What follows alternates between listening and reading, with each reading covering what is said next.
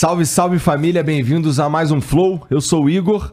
Hoje eu vou conversar com João Pedro Stedley, a cara do MST. Dá pra dizer isso, né, João? É exagerado. Porra. Porque assim, eu te perguntei antes aqui qual que era a posição que você ocupava dentro do MST. Você disse, cara, hoje eu sou só militante, né?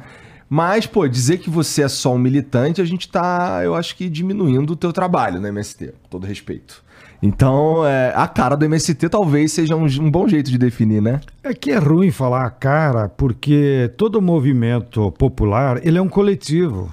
Então são milhares de pessoas que são a cara.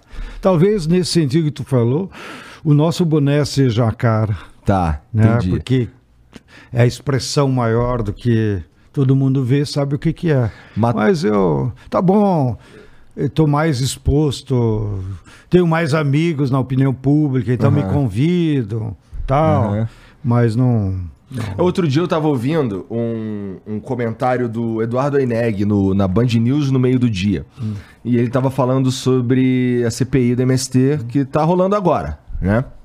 E no comentário dele ele tava falando, pô, é.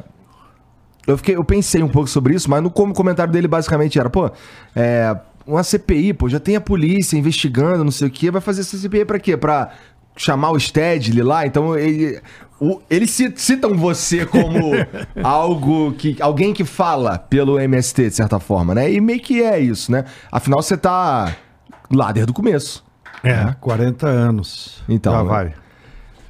40 tem, na verdade, 39 anos, né? É. Né? Começa Não, 80. é que lá no Rio Grande do Sul começou antes, né? É. Quando nós começamos a luta pela terra no Rio Grande do Sul, foi já naquela efervescência contra a ditadura, uma crise de emprego grande. Aí eu me envolvi na organização da camponesada que queria terra. Não queria nem ir para a cidade nem ir para o Mato Grosso. Eram as duas alternativas que eles tinham. E o que tava rolando era uma parada de. é, Tá bom, vamos te dar terra, mas num lugar que a gente meio que consegue exportar vocês e, E- jogar pra lá. né? Exílio. Cara, Exílio, Tirar do Rio Grande, com toda a nossa cultura, que é uma marca, né? E mandar o cara para Mato Grosso, era o exílio. E era a ditadura. Aham. Então a nossa turma embestou, não, daqui não saio. Né? Lugar de gaúcho é no Rio Grande, era a nossa palavra de ordem. Então nós fizemos a primeira ocupação, dia 7 de setembro de 1979. Tá. Então por isso que ele tem mais tempo lá no Rio Grande. Aí É antes da, da, da- Vamos lá, da fundação formal da coisa. levou cinco foi em anos. 84. Foi em 84. Levou cinco anos, vários estados fazendo ocupação de terra, conquistando, tal, aquela ebulição. Aí nós resolvemos fazer um encontro, motivado inclusive pela Igreja Católica. A Igreja Luterana também nos acompanhava. Então eles promoveram, vamos fazer uma reunião de todas as lideranças dessas ocupações. Nós fizemos lá em Cascavel, janeiro de 84, num seminário da igreja, porque dava todo o apoio e tal. E lá nós decidimos, vamos organizar um movimento para dar mais estrutura, para ajudar os outros que ainda não conquistaram terra. O MST nasce com, com, com um objetivo partidário? Não, eu já vou te explicar também isso. Mas o principal, só para os que estão nos acompanhando saber, lá nesse evento, que ninguém sabia o que ia dar, nós somos de coração aberto, vamos lá encontrar os companheiros. Alguns se conheciam, eu conhecia alguns do Sul, Paraná, Santa Catarina, mas não conhecia dos outros estados. E foi gente do Ceará, Pernambuco, Bahia. Aí nós se conhecemos e vamos ver o que, que dá, né? E aí, nesse evento, rolou inclusive o debate: bom, como é que vai ser o nome? A tendência maior era movimento pela reforma agrária, porque era o objetivo maior, né? Não quero só terra para mim, eu quero reforma agrária, que é uma política do Estado para distribuir terra para quem precisa. Mas aí no debate acabou sendo influenciado pela imprensa. Porque nas ocupações que já estavam acontecendo durante aqueles cinco anos, a imprensa já tinha chamado, né? O sem terra. O sem terra. O sem terra. Lá no Rio Grande, inclusive, nem era colono sem terra. Porque tem uma marca de sinônimo de agricultor com colono por conta da colonização, né? Inclusive é a origem da minha família. Mas aí, pô, os nossos amigos também. Tem que botar sem terra, senão vocês vão ficar conhecidos. É o que vocês são conhecidos. Aí pegou sem terra. Mas nós tivemos uma sacada, que é, não, mas nós temos uma marca de classe. Aqui é quem quer trabalhar na terra. Não pode ser movimento sem terra. Porque senão fica um negócio assim meio, entendeu? Até depreciativo. É. Porque se o cara já tinha terra, inclusive, né? Aí o que ficou como oficial? Movimento dos Trabalhadores Rurais Sem Terra. E aí adotamos a sigla MST, que era mais fácil guardar. Assim foi a história. Nessa época tu tinha quase 30, né? Isso foi 84, é 30. 30. 30. Pois é, quando você fala assim, ah, faz 40 anos, eu fico, me, eu fico pensando no seguinte, caraca. Passou Signi- ligeiro, viu? Sig- significa que eu já tô com qua- quase 40 anos, que eu sou de, tri- eu sou de 85, né? Vocês começaram antes de eu nascer. É, faz muito tempo mesmo, é impressionante. E, cara, assim, mas tá bom. Bom, antes disso, deixa eu ver o emblema aí, Jean. Deixa eu ver o emblema aí. Tem que ver o. É que a gente faz uma artezinha aqui pra homenagear. Oxe, tô bonito até. Não é ela? Tô bonito. Quem Então, que cara, fez? Quem que foi fez? O, foi o Lipe Nero, cara. Esse cara é um monstro do traço. Salve, Lipe Nero. É, obrigado aí pela parceria sempre. Agora o Bonelli fotografou. Ele desenhou, cara. Isso é desenhado. Tu acha? Eu sei que foi. Tô achando que é copiado. Esse viu? maluco é muito bom, cara. Ele E é. ele errou na camisa, que eu nunca usei vermelho. Sempre gostei de azul, que eu sou gremista. Aí... é verdade. sentido. Puta, aí tu vai lá e se associa com PT, cara. Ué, não, mas eu sei, depois eu te explico Eu isso. quero, eu quero entender isso É, também. mas é. eu digo, eu nunca gostei de camisa vermelha. E Não nunca, usei, ter- e nunca usei tanto boné, porque o meu formato de cabeça, o boné não. Então eu usava mais, no meu tempo de jovem, o- chapéu de palha mesmo. Até porque minha avó, e o, das minhas lembranças de criança na colônia, né? Você pode ficar à vontade, só puxa aí. É, a, a, a minha avó sabia fazer chapéu com trança de palha de trigo. Aham. Então, de noite não tinha novela. Né? Eu ficava vendo as pessoas conversando, contando história ao redor do fogão, né? sempre muito frio. E o trabalho da- das mulheres, e sobretudo das mais velhas, como a minha avó, era ficar trançando palha de trigo e fazer aquele boné. Era um- é um trabalho maravilhoso. Então, até por essas lembranças culturais, quando eu andava no campo e até hoje, quando eu vou lá para o interior, nos assentamentos, eu prefiro usar o chapéu de palha. Entendi. Que no meu caso era palha de trigo, que é um negócio maravilhoso. Ó, você que tá assistindo, você pode resgatar esse emblema aí totalmente de graça pra completar a tua coleção, embelezar o teu perfil. Tudo que você precisa fazer é entrar em é, nv99.com.br barra resgatar e usar o código João do MST, tá bom? É, você também pode mandar uma mensagem pra gente aqui que a gente vai ler no final, tá bom? É, nv99.com.br barra flow, tem o link fixado nos comentários da live também, se você quiser chegar com, com um clique só. Você pode mandar vídeo, áudio ou um texto. É mais legal vídeo e áudio, vocês sempre mandam um texto. Mas manda um vídeo áudio aí, porque o texto eu que vou ler. Então vocês já ouviram minha voz durante o programa e ia ser mais legal se a gente ouvisse a voz de vocês. Ó, eu tava. Eu te perguntei, cara, é, se o MST começa com uma, com uma ideia partidária e tal, um troço mais envolvendo. é, que envolvesse políticos e tal. E eu comentei que, pô, tu foi se envolver logo com o PT que usa vermelho, cara. É, e tu disse que depois me, que, que, que me contaria essa história aí. Como é que como é que o MST, ao longo do tempo, foi se envolvendo com política? Muito bem. Você, na tua geração, não se envolveu com isso. Mas o período de 78, que começou as lutas contra a ditadura, até 89, foi um, um período muito rico de efervescência das lutas sociais, mobilização. Você leu na história, Sim. né? Mobilização com um milhão Aham. de pessoas na rua, aqui na Anhangabaú, lá Candelária, Porto Alegre mesmo, 300, 400 mil, era muito frequente.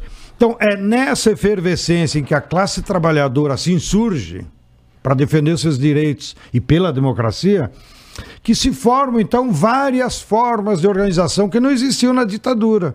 Então, aí surge um sindicalismo combativo, que depois deu origem na CUT, setores da igreja que liam a cartilha da teologia da libertação. Então, os padres, os pastores se envolviam muito com a classe trabalhadora, estimulavam, ajudavam a fazer curso. Era uma coisa muito bonita. E então, no bojo dessas lutas, que é o que te contei do movimento, nós passamos 4, 5 anos fazendo ocupação de terra e todas elas vitoriosas, até que nós dizemos, porra, vamos organizar um movimento, isso aqui não pode ser assim toda a vida.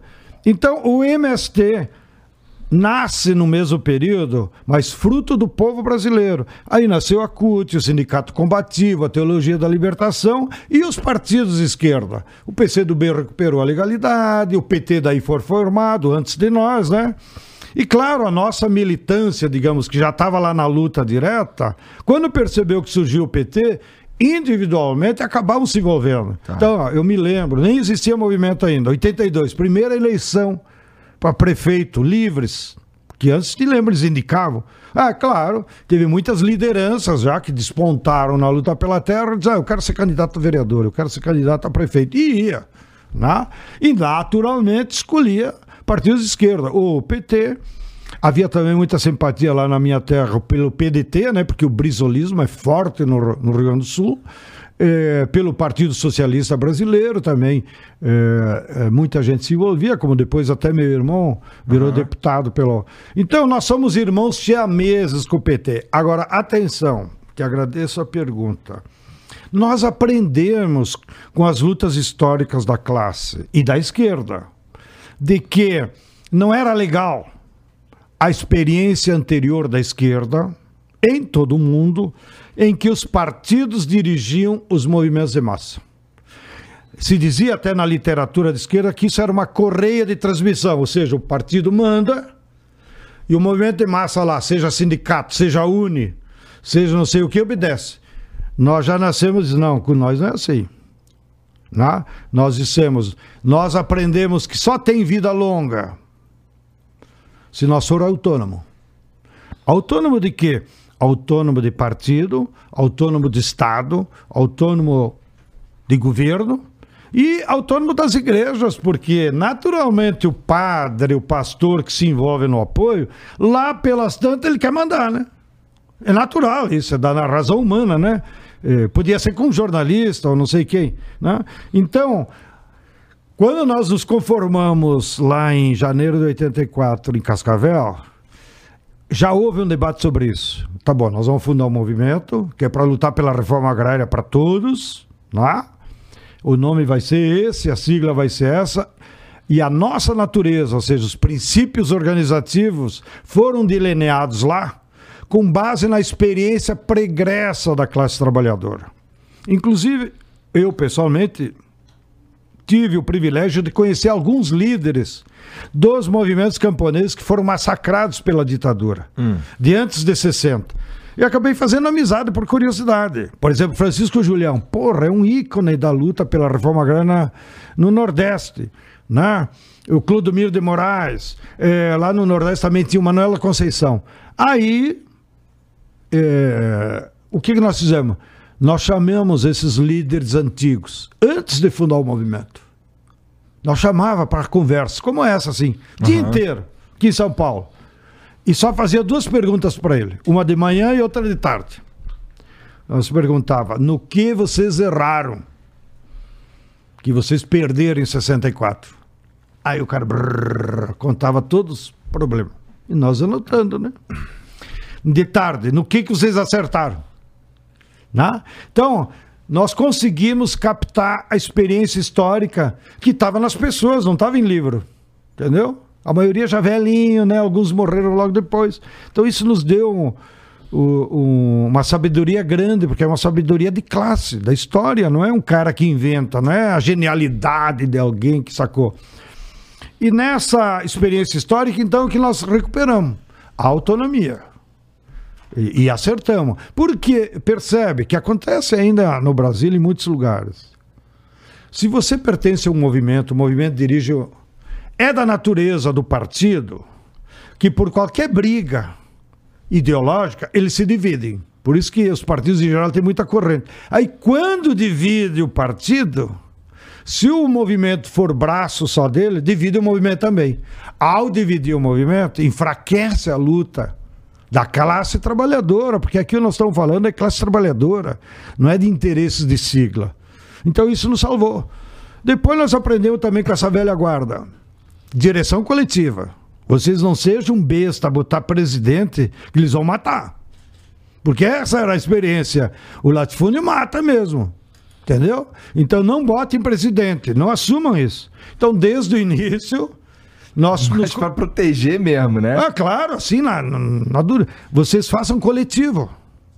Né? Porque é mais ideias, mais gente participando. Então, todas as instâncias organizativas do MST desde o início sempre era comissão, de uns 15, 20. E essa regra nós aplicamos em tudo. Quem vai dirigir esse, essa ocupação?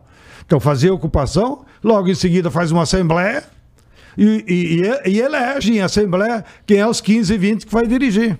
Claro que já tinha alguma referência tal. Então, nomeia uma comissão de 15 e 20. Então, o que vai dirigir o acampamento não é em São Paulo, não é o Stedley, não é o João Paulo, não é as pessoas que são conhecidas. É aquela comissão lá do acampamento. Eles são, de certa forma, autônomos, dentro da... Autônomos, não tenha dúvida nenhuma. Porque se alguém de fora dirige, é o mesmo princípio. Dá uma zebra, diz, vem cá arrumar então, seu bundão. Mas isso também não gera, não gera uma situação, porque assim, como você falou, somos todos seres humanos. Não gera situações é, que podem ir contra a natureza do próprio MST, cara. Eu quero dizer o seguinte: é, existem casos de, de. Por exemplo, eu tava lendo esses dias aí de uma pessoa dizendo que. Assim, não tô dizendo, não tô inclusive dizendo se é verdade ou mentira. Tô só dizendo que eu li de uma, uma, uma moça que era parte do MST, e ela estava acusando o, o, o, MST lá de trabalho escravo, por exemplo. Então, é, esse tipo de. Vamos dizer que seja verdade. Esse tipo de, de, de, de estrutura, uma estrutura que você. que tem muitas. Muitas e muitas lideranças, de certa forma, nos, nos assentamentos e tal, é, não cria um, um troço que é mais difícil de manter o movimento puro? Nós não queremos ser movimento puro, nós somos espelho da sociedade brasileira. E todos os movimentos são assim, de jornalista, de médico, de juiz. Associação dos magistrados, vai lá. Tem os bons, os ruins, os oportunistas, uhum. os que pegam auxílio gravata, aquele juiz lá do Rio que sendo desembargador, morando no Rio, pegava auxílio aluguel, se o cara morava em apartamento próprio. Então, eu quero dizer o seguinte: na sociedade brasileira, todas as categorias têm os oportunistas. É verdade. E tem no sem terra. Então, o que acontece no sem terra? Montou acampamento, estão lá, começa a convivência. Aí os oportunistas começam a botar usinhas de fora. Por exemplo, acampamento é proibido tomar cachaça. Por uma questão de saúde pública e porque eles estão tão juntos que se algum bêbado se meter lá nos barracos, dá merda. Então nós aprendemos. Tem que proibir a bebida alcoólica. Aconteceu e vocês aprenderam ou desde o começo? De, desde o começo. Desde o começo. É, pode ser que os primeiros acampamentos algum levava e já via que dava merda. Não, não, não pode. Entendi. Não, não pode ter cachaça em acampamento. Bom, aí vem um pilantra e começa a vender cachaça debaixo do pano. O que, que acontece na vida real? Chama uma assembleia no acampamento as 200, 300, 500 pessoas que participam. Vão para a Assembleia, aí alguém apresenta a denúncia. Esse fulano aqui está vendendo cachaça escondido e tal, e está causando problema. Qual é a solução? Aí a Assembleia decide a pena. Aí alguns dizem, não, tá bom, dá 10 dias para ele que ele tem que, sei lá, ficar quieto.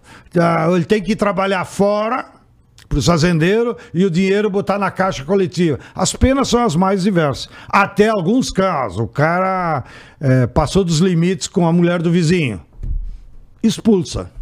É claro que esse sujeito expulsado vai. É, botar a boca no trombone.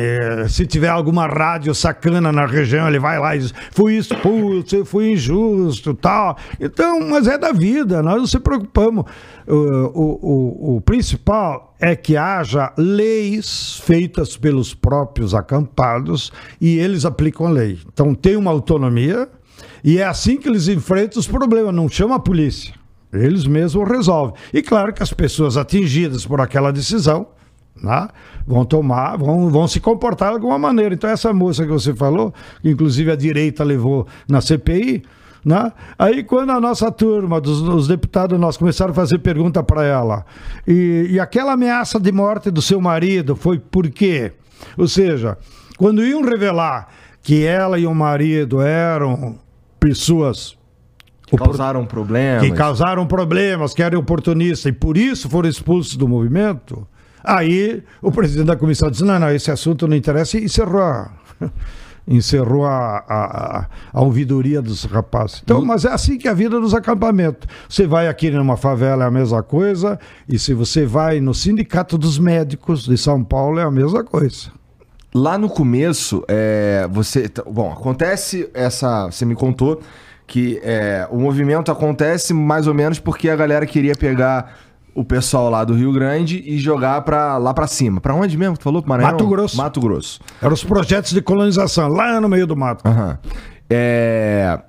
E aí vocês fizeram o quê? Vocês. é, Eu vou usar um termo aqui que você não gosta. Vocês invadiram lugares de. ou- outras, outras terras e tal no Rio Grande. Tá falando das primeiras Da experiências. primeira, é. é Tudo é. bem. Qual que era, qual que era o, o- Qual que era a mentalidade nessa época? Por, que essas terras eram escolhidas? Para serem ocupadas? Boa vai? pergunta. Primeira coisa é aproveito para diferenciar o conceito, que está lá no Código Penal e por isso que é grave se tu confunde. O Código Penal é o seguinte: invasão de terra ou prédio público ou de uma casa é quando algum sujeito invade aquele bem em proveito próprio. E, portanto, se caracteriza em esbulho possessório e, por isso, ele pode ser penalizado e poder até ir para a cadeia.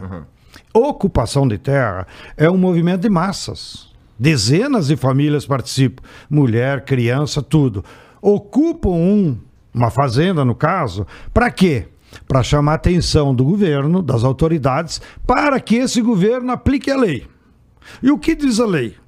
Toda grande propriedade improdutiva, o governo deve desapropriar, pagar ao pretenso proprietário e aí, depois de pagar, ele então coloca a terra à disposição das famílias, ele seleciona as famílias, porque pode ter algum bandido, algum negócio, e aquilo se transforma então num assentamento.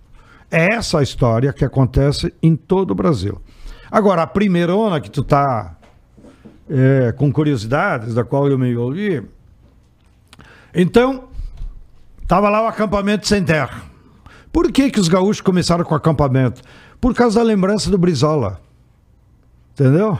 O Brizola, no governo dele de 58 a 62, ajudava ao Sem Terra da época, que o movimento se chamava Master Movimento dos Agricultores Sem Terra. Então, tu vê as palavras mágicas que vão ficando na memória histórica da classe.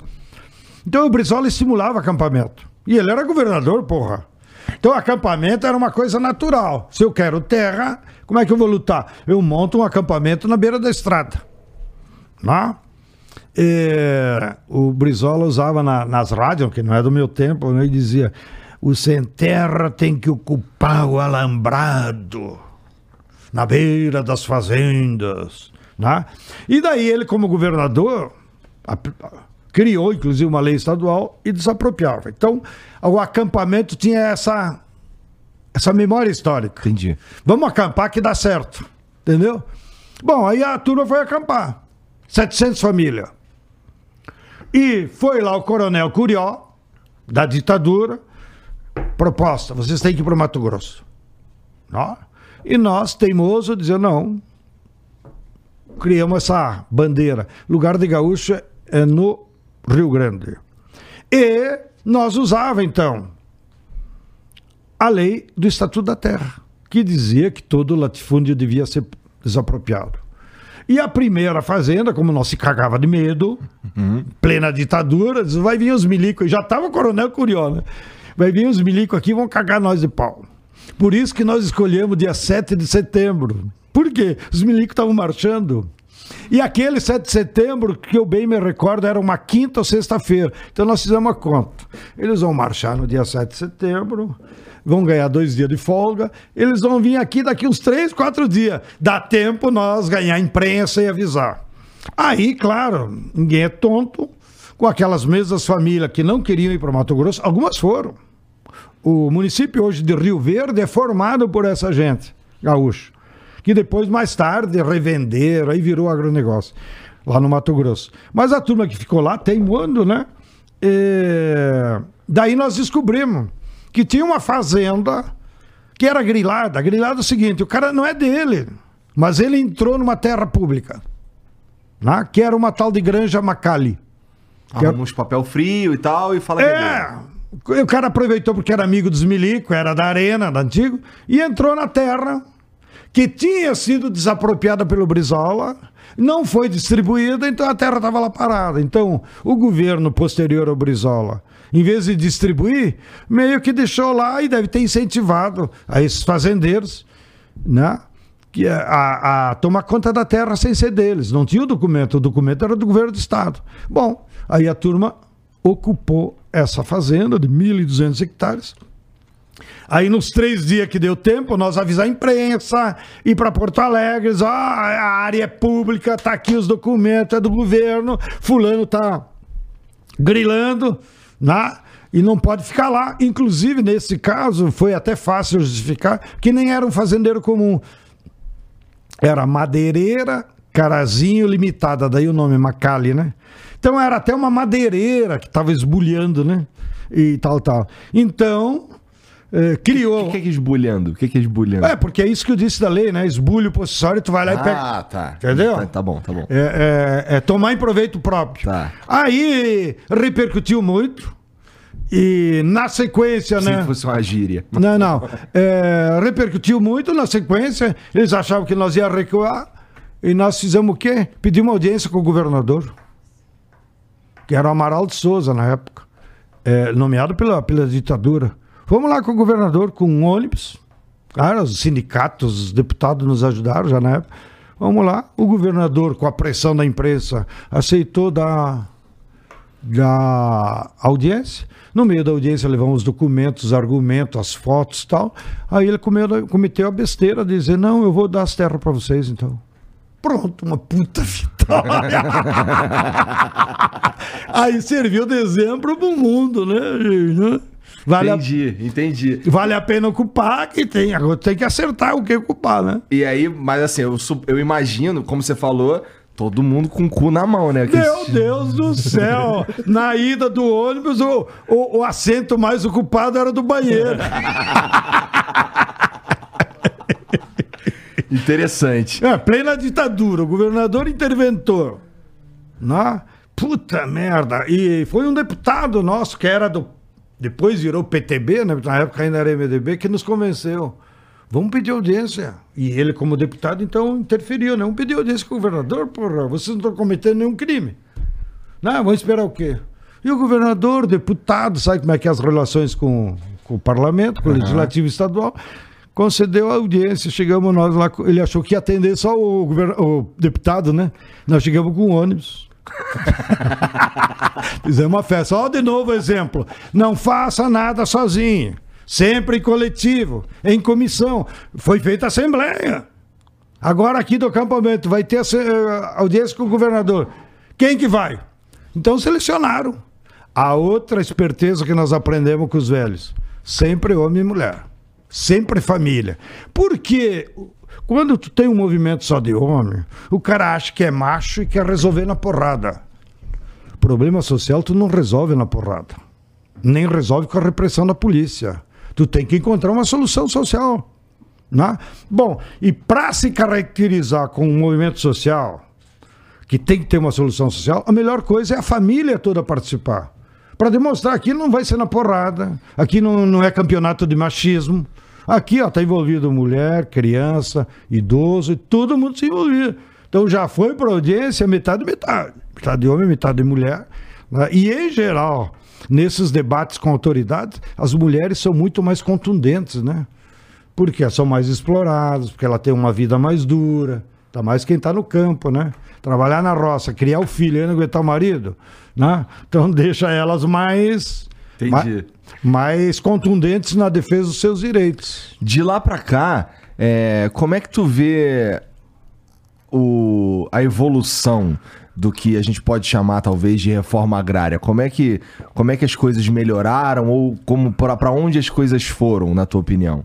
Bem, nós passamos por todos os governos, né? Todos. Todos, ó, Sarney, Itamar, não, Collor, Collor foi uma desgraça, Itamar, dois anos, foi o primeiro presidente que nos recebeu. Eh, nós temos uma, como é que eu vou dizer, uma memória afetiva muito boa com o Itamar, que o, o- o Itamar nos deu, digamos, o status de interlocutor. Nós nunca tínhamos entrado no Palácio Planalto. O Itamar disse: quero conversar com essa turma aí. Foi, foi uma. foi- vocês tentavam antes? Tem, ah, imagina com o Sarney, né? Mas nunca tínhamos recebido. É claro que o movimento também era novinho, né? Sim. Quem é esses malucos aí que querem falar com Menos relevante, foi ganhando relevância. Exatamente. Então eu acho que o Itamar nos deu um status de interlocutor. Tá. E ele era muito democrata. Né? Tanto é que, como homem público, ele passou por todos os cargos da República e morreu com um apartamento em Juiz de Fora. Tu sabe que isso é raro, É né? muito raro. Muito raro. Então nós temos um carinho grande pelo Itamar, porque era um grande brasileiro, nacional. do topete dele. Só o tapete também era uma novidade. Hoje em dia o pessoal fica, a moçada fica imitando o topete, né? Sem saber que o precursor é o Itamar. Tem É, cabelo pra isso, uma é. beleza. Daí depois de Itamar, o Fernando Henrique. Depois os governo Lula. Bom, aí a, a, a, a fórmula é a seguinte: não adianta só pensar pelo governo. Aí depende da força de mobilização das massas. Então, as pessoas não se dão conta. Sabe que foi o governo onde houve mais gente assentada? Sarney. Sério? Sério? Apesar dele nunca ter recebido nós. Mas por quê? Porque no governo Sarney ainda estava aquela efervescência do movimento de massa. A turma fazia ocupação sem perguntar para ninguém. Então o INCRA, por sua determinação legal, ia assentando. Então, se tu pegar a estatística até hoje, o governo Sarney foi o governo que mais assentou. Interessante. É, não foi nem o Fernando Henrique, nem o o Lula. mais interessante é que faz muito tempo. O que faz muito tempo, que nos deu. é, que, que nos ajudou muito, porque daí os assentados vão produzindo, vão seguindo a organização. E isso permitiu que o movimento com o movimento de massa, nós já estamos na terceira geração. Não é? E, já tem a segunda geração é que está mandando no movimento, né? E a terceira geração é já que está atuando aí, a juventude, né? Aham. Entendeu? Agora, com uma vantagem que depois nós podemos conversar, que por conta de um programa que nós conquistamos no Fernando Henrique, o programa se chama Pronera. Pronera. Pronera. Programa Nacional de Educação na Reforma Agrária. Aham. Qual é o segredo? Esse programa. O governo criou o programa por pressão nossa e ele permitiu a que os jovens assentados, camponês lá, pudessem chegar na universidade. Tá. E para ele não perder os vínculos, é aí a esperteza do Pronera, que foi por sugestão nossa. E o governo Fernando Henrique aceitou. O estudante faz vestibular, monta uma turma só de camponês. Esses camponeses vão para a faculdade e ficam dois meses. Então, aquele semestre que tu fazer, fez lá, corrido, lá em Niterói, em vez de fazer em quatro meses só de noite ou só de manhã, é em dois meses, de manhã e de tarde. Então o cara dá uma. Então tem alojamento e o cara dá uma intensiva. Aí os outros dois meses ele volta lá para a roça. Aí ele não perde o vínculo. De maneira que quando ele se forma, ele já está lá. Ele não vai procurar emprego na cidade. Isso acontece em ciclos. O cara vai lá, fica um tempo, volta, vai, É, volta. todo, os quatro anos da faculdade é dois meses lá, dois meses aqui. Entendi. Ah, Claro, e quando chega as férias, férias, porque o professor vai estar em férias. Aham. Nesse método, desde o Fernando Henrique para cá, nós já formamos, acho, uns 8 mil jovens em ensino superior. Em direito, pedagogia, agronomia, veterinária. A única coisa que nós não conseguimos é medicina. Por quê? Não é nem por causa da lei, nem por causa dos reitores que às vezes nos apoiam. É que as faculdades de medicina no Brasil é um feudo dos médicos da classe média alta. E eles não permitem que pobre negro entre. Entendeu? Então nós nunca. Isso, isso, isso é um fato. É um fato. Eu, se quiser, eu te dou um exemplo. Eu era muito amigo, e nós do movimento, muito amigo do reitor da Universidade Federal do Paraná. E ele era médico. E ele disse: João Pedro, no, e o governo Requião. E o governo Requião dizia: Eu boto também dinheiro para alojamento e tal. Vamos organizar um Pronera de uma turma só para estudante de, de camponês? Fazem vestibular, porque aparece muita gente. Então tem concorrência entre nós também. Pô, vou te contar a história de um curso de direito em Goiás. Aí o reitor queria, o governador ia botar dinheiro para pagar alojamento, comprar o eletroscópio, aquela coisa toda.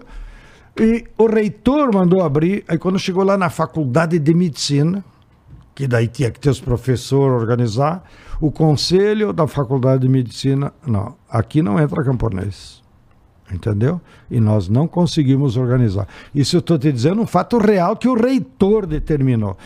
E isso se multiplicou em outras universidades. Eles chegam a dar algum argumento para não criar esse- essas turmas? Ah, invento, né? Não, isso é privilégio. Fazer um vestibular só para camponês.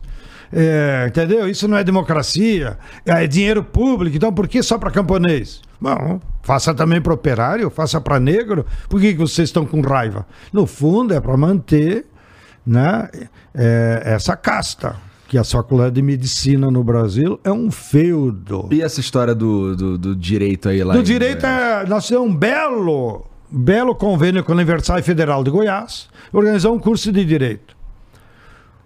60 vagas, como é um curso de direito normal, para nesse mesmo esquema, dois meses, dois meses, tal, tal. Sabe quantos estudantes apareceram? Porque tudo é pela internet também, né? Para se inscrever, apareceram 920 candidatos de filhos de camponeses do Brasil inteiro. Porque o curso era bom, tinha fama. Então, eles fizeram vestibular entre eles, 920 disputaram 60 vagas. Aí foram lá fazer matrícula para organizar a primeira semana, primeiros dois meses. Quando eles estavam no segundo mês, antes de ir embora, alguém lá, algum que a gente sempre tem que se cuidar e dar- dizer nome feio, porque hoje em dia tudo é Deixa que eu falo pra você. É. Um arrombado. é, é, É. um, um sujeito mal criado, entraram na justiça Ah, para cancelar o curso. Porque, de novo, com esse argumento, não pode fazer um curso só para camponês. A Constituição diz que todo mundo é igual perante a lei. Então o vestibular tinha que ser para todo mundo. Por que vocês abriram vaga só para camponês? Porque na hora que tu te inscrevia no, no, no vestibular, pela internet, tinha que mostrar lá o certificado do INCRA, tinha que provar que tu era filho de camponês, né? Para não ter falcatrua também, né? Sim. Bom, aí os caras entraram com esse argumento.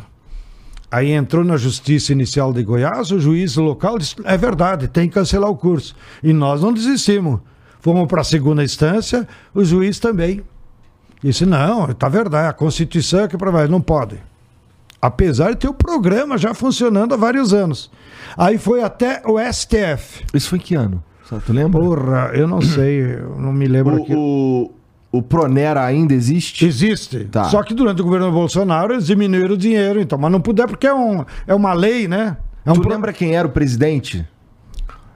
Eu acho que já era o Lula. Tá bom. Já Tá era bom. o Lula. Só pra ter uma ideia no. É, já era o Lula. tá. Acho que era o Lula primeiro ou segundo mandato. Tá bom. Aí foi pro STF e o STF diz: não, os meninos têm direito de estudar, tá correto, é um programa de governo, é Pronera, e legalizou.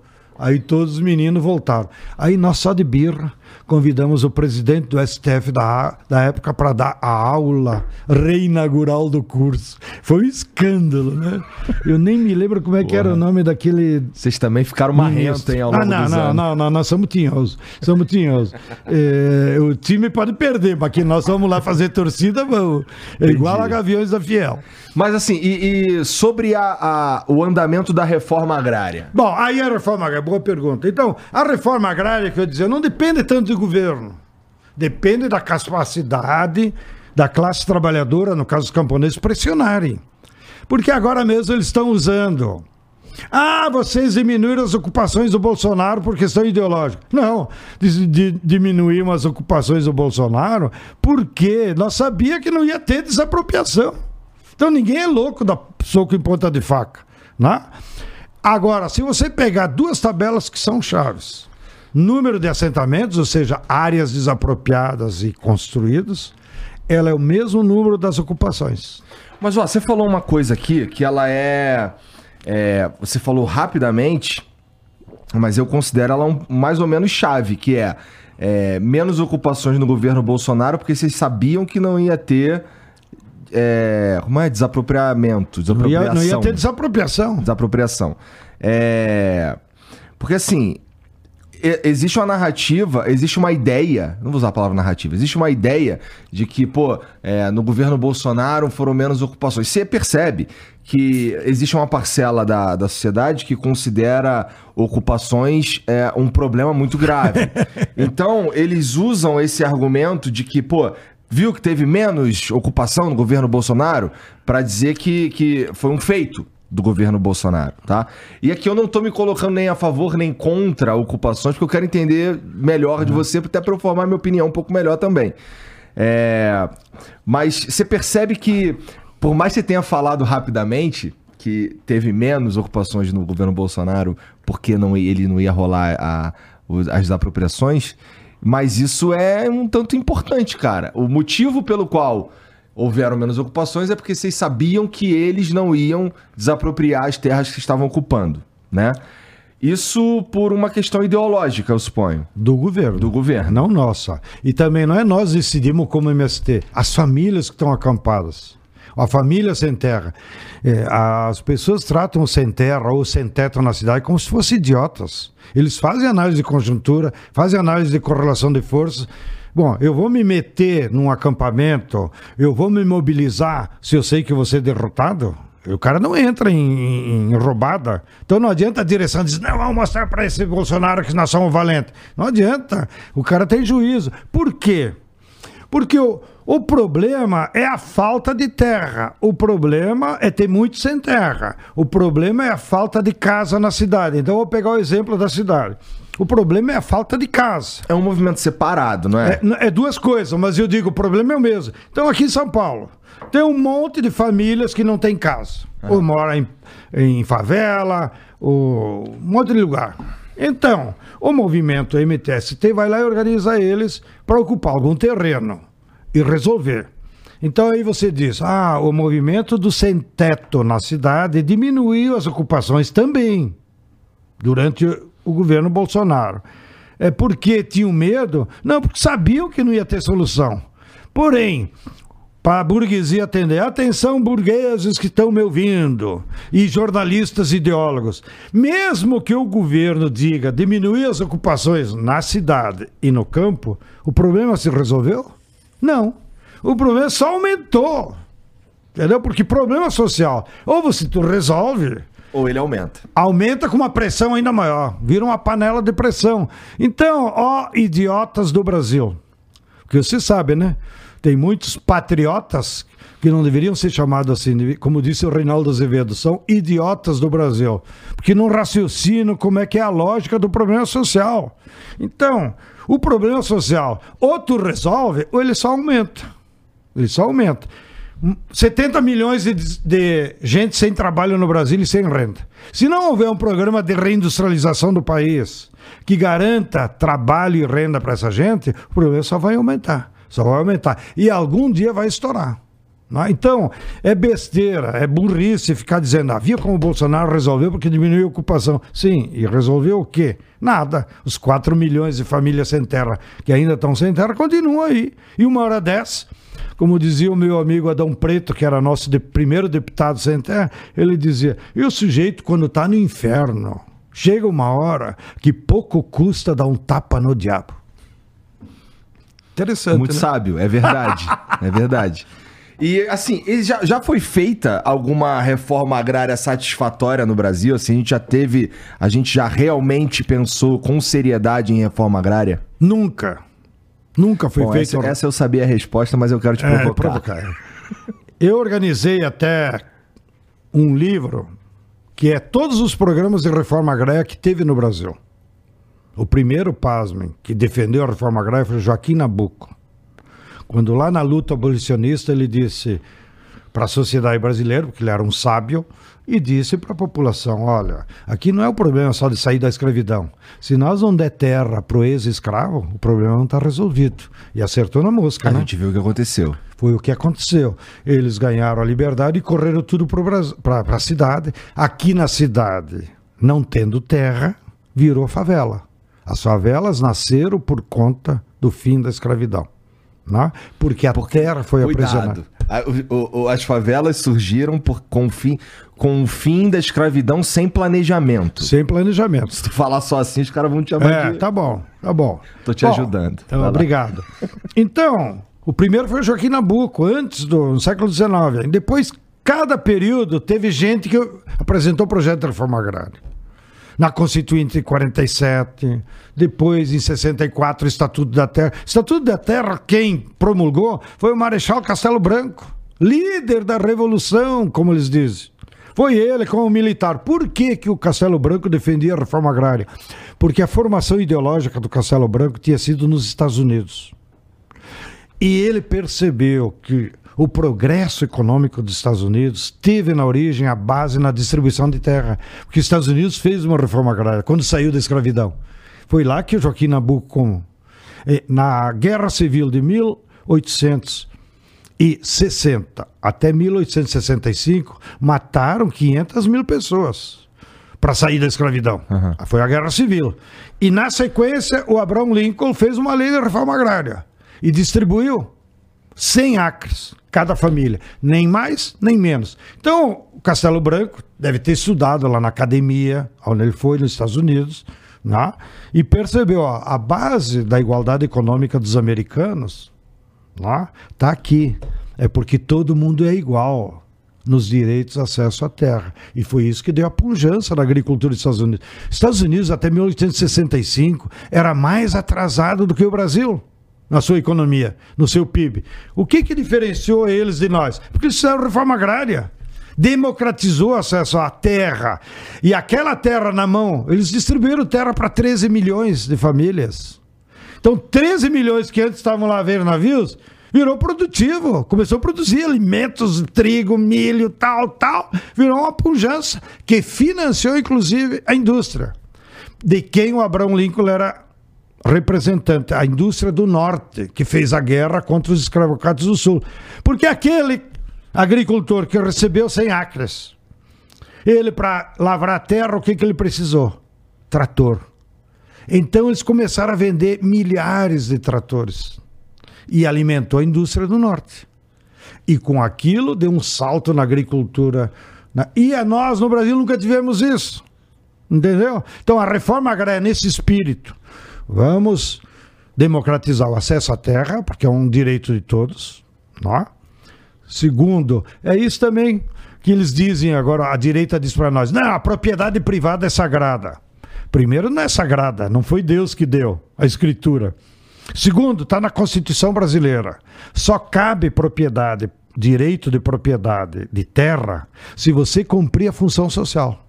Por exemplo, você tem que respeitar o meio ambiente, você não pode ter trabalho escravo, você tem que relações de trabalho legais e você tem que ser produtivo. Se você não cumprir essas quatro condições, você não cumpre a função social, porque a terra é um bem da natureza, ninguém fez.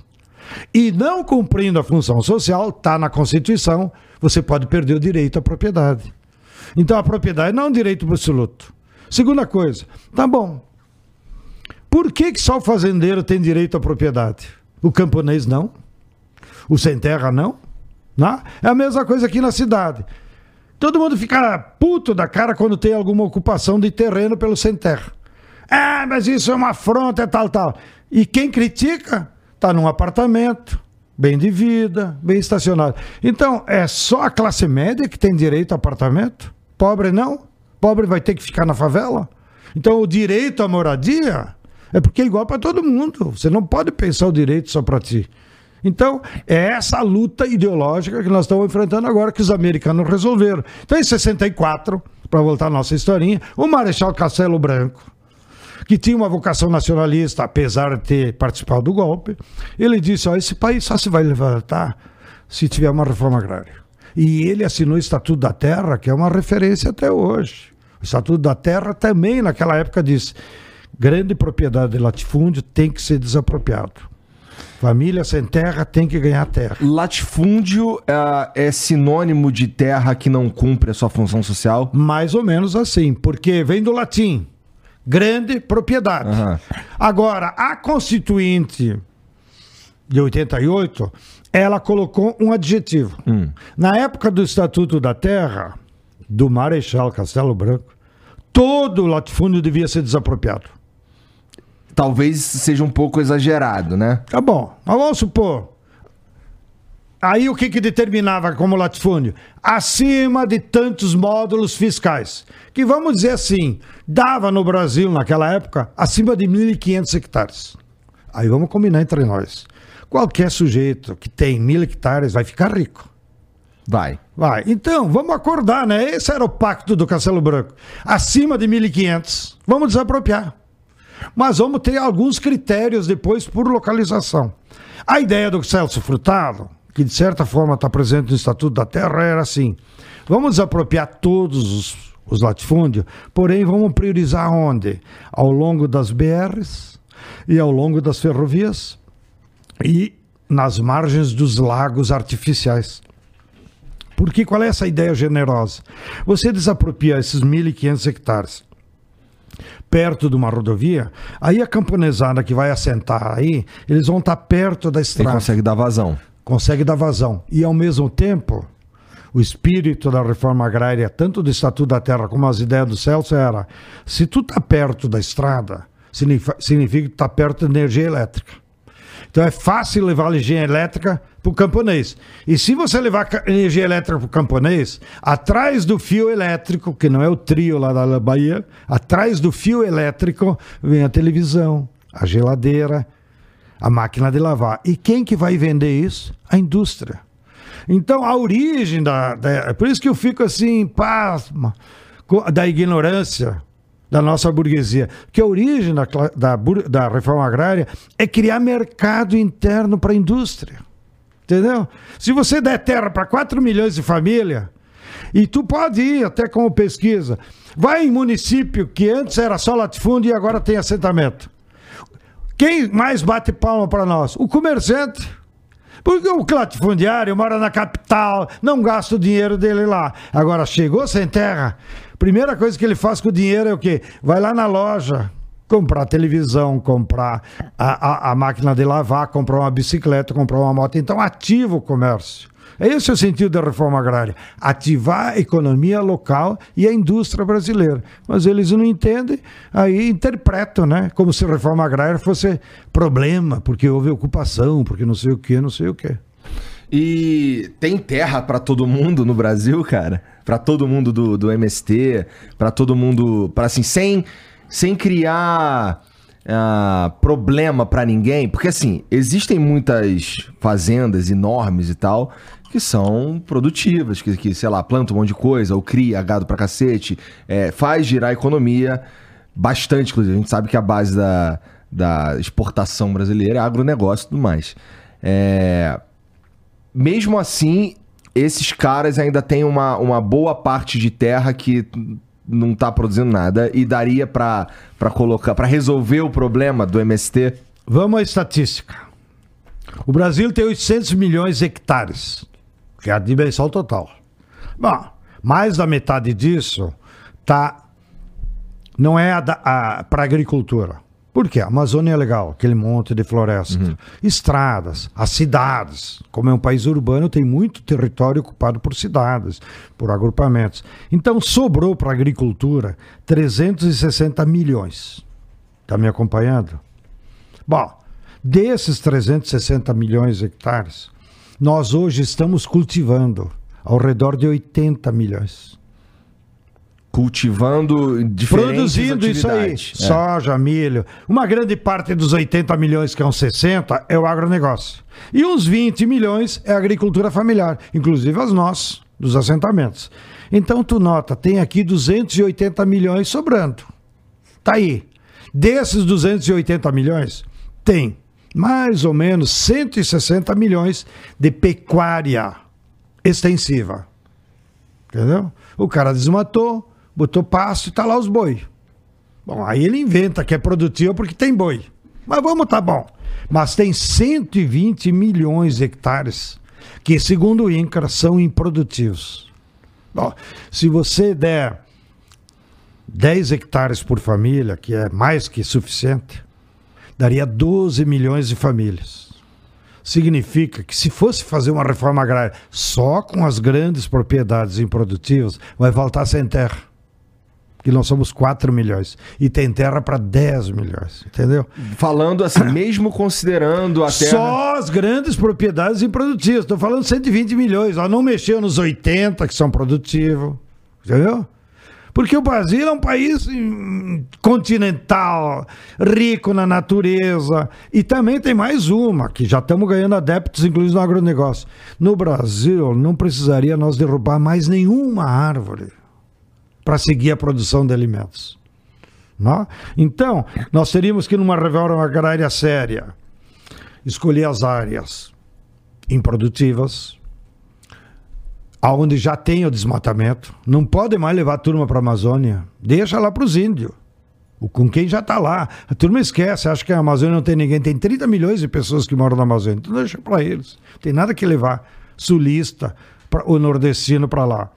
E o que nós defendemos? Trazer a reforma agrária mais perto da cidade, que era o projeto original lá no Estatuto da Terra. Então, trazer E mais. é prático isso? É, é, É muito prático. É muito prático. Ah, eu vou na escola nossa aqui que fica em Guararema. Você já experimentou ficar olhando para o lado? Tu vai daqui a Guararema, 100 quilômetros, que é o que eu faço cada, cada pouquinho. É pasto, não produz nada. O que, que é? É especulação imobiliária esperando que chegue alguma indústria, algum galpão de logística. É só especulação. Mas essas terras, mesmo que tu tenha que desapropriar e pagar um valor razoável, é, essa é outra coisa que a turma perde. Numa reforma agrária, o proprietário é, vai ser pago. Ele recebe o dinheiro do governo e faz o que quer. De- Provavelmente vai comprar uma outra fazenda num outro lugar que ele queira. Mas essa aqui, onde você estava, que é improdutiva, que é perto da cidade, entregue para produzir alimentos. Então daqui a Guararema está cheia de área. Estou falando aqui da maior cidade do Hemisfério Sul. Né? Bom, então nessas áreas você pode diminuir o lote. Em vez de dar 10 hectares, dê 1 hectare, 2 hectares. E por que, que o cara sobrevive com 2 hectares? Porque sendo perto da cidade, ele vai ter um aviário para produzir ovo orgânico, ele vai ter uma estufa de tomate, ele vai ter hortigranjeiro, ele vai ter umas frutas, ou seja, ele vai ficar rico com o seu trabalho, porque o mercado está muito próximo e compra tudo que ele produzir. É só carregar no caminhão e levar na CEAGESP. Não? Então, esse é o segredo que nós estamos defendendo na reforma agrária. Parem de pensar que nós queremos a terra de todo mundo. Nós queremos terra para trabalhar e para produzir alimento. Esse é o nosso objetivo. Então, fica lá o cara preocupado: ah, vão tomar minha terra, não sei o que. Pelo amor de Deus, para de encher o saco. Nós queremos produzir alimento. Mas assim, cara, é, acontecem algumas coisas é, no MST que são, na minha opinião, reprováveis. E eu, eu queria Como- ouvir de como- você. a tua opinião é o quê? Reprováveis. Tá bom. Por- como, por exemplo, recentemente a, a ocupação, para não usar a palavra invasão, da Embrapa. Né? Assim, como você me estava me contando agora, essas são decisões tomadas sem um. ah, sem uma liderança. Tipo, tipo, não tá o Sted lá falando. Porra, entra na Embrapa. É é uma decisão que toma-se dentro do movimento, num pedaço do movimento, né? Mas, pô, eu, pô, a Embrapa, a Embrapa que, que produz tecnologia pra nós e tal, né, cara? Qual que, é, qual que foi a, a, a racionalização pra ir parar lá na Embrapa? Primeiro, não é uma decisão política. Lá naquela região tem 8 mil famílias acampadas. Estão lá há seis anos, algumas há 10 anos, porque passaram o governo Temer e governo Bolsonaro. Acampadas. Lá naquele solão do semiárido. É claro, se tal algum dirigente nacional podia dizer para eles na Assembleia: pessoal, vamos procurar uma área melhor. Mas na Assembleia decidiram, vai ser Embrapa. Tá bom. Do ponto de vista da propaganda para a cidade, concordo contigo. Tiro no pé. Agora, eu reconheço que os companheiros tinham razão. Eles tinham que fazer alguma coisa. Não? Tinham que fazer alguma coisa. No Então, objetivo de chamar a atenção? no museu chama atenção. Então, bota o acampamento dentro do aeroporto, que exporta fruta para a Europa. Para chamar atenção. Eles não queriam a área da Embrapa. Agora, por que que no imaginário daqueles acampados resolveram ir na Embrapa? Porque a Embrapa é vizinha do acampamento. Eles foram caminhando. E a Embrapa lá não tem pesquisa porra nenhuma. Não tem um funcionário que mora lá há quatro, cinco anos. Né? Então estava abandonada. Então aquela aquela ingenuidade camponesa, porra, se os caras não usam, e eu tô aqui passando necessidade, tendo que trabalhar como peão, colhendo uva, colhendo não sei o que, ouvindo uh, tudo que eu possa, tudo que falam mal de mim, então eu quero resolver. Então eles culparam a Embrapa para chamar atenção, mas concordo contigo. Não foi um bom exemplo. bom, agora pense comigo, então vamos pela racionalidade. Lá na região, tem 8 mil famílias acampadas. Há anos, mínimo seis anos. E tem 40 mil hectares do governo em projetos de irrigação que estão parados na beira do São Francisco, que poderiam se transformar em projetos irrigados com um, dois hectares por família, o cara fica rico.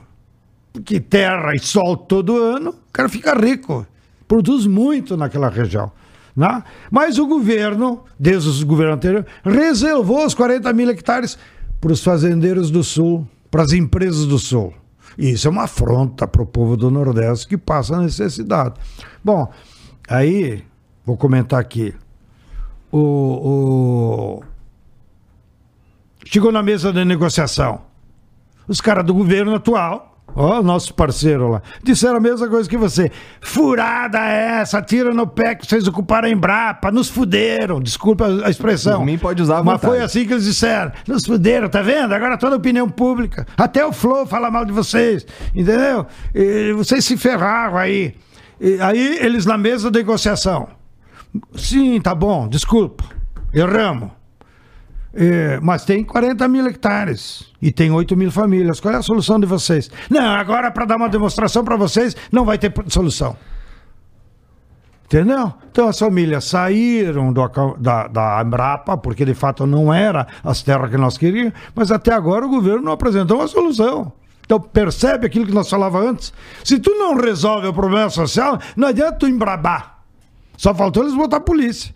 Só não botaram a polícia porque tá bom, o governo de Pernambuco é democrático, o governo da Bahia é, é democrático, então até que eles não tinham PM para mandar mesmo. Mas eu digo, na, no governo também tem muita gente ignorante dos conflitos sociais e isso que emperra a solução. É claro que agora eu estou imaginando, ouvindo outras vozes, tal, tem mesmo 40 mil hectares, ah, de quem é? Da Codevasf, do Denox, tal, tal. Então tá bom, vamos encontrar uma solução para os 8 mil. Mas claro, nós pagamos o pato, e concordo contigo. Mas sem resolver o problema dos 8 mil famílias, está lá o problema. Esperando uma solução.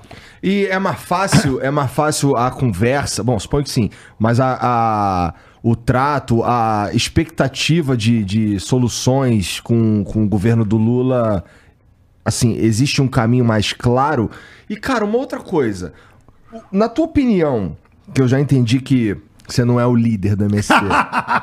é, na tua opinião. Chama os acampados aqui que eles tá, são bravos. Mas na tua opinião, existe existe algum, existe uma parte do MST ou, ou alguma, alguma liderança lá que almeja um, um, um cargo ou alguma coisa no governo? Nós temos muitos militantes do MST que foram para o governo agora. Mas isso é vocação pessoal. Não é que o movimento diz tu vai para lá, tu vai para lá. Mesmo a nível de Pernambuco. Do... Então, existem militantes originários do MST. Assim como existem muitos militantes que foram para a política partidária e se candidataram a vereador, a prefeito.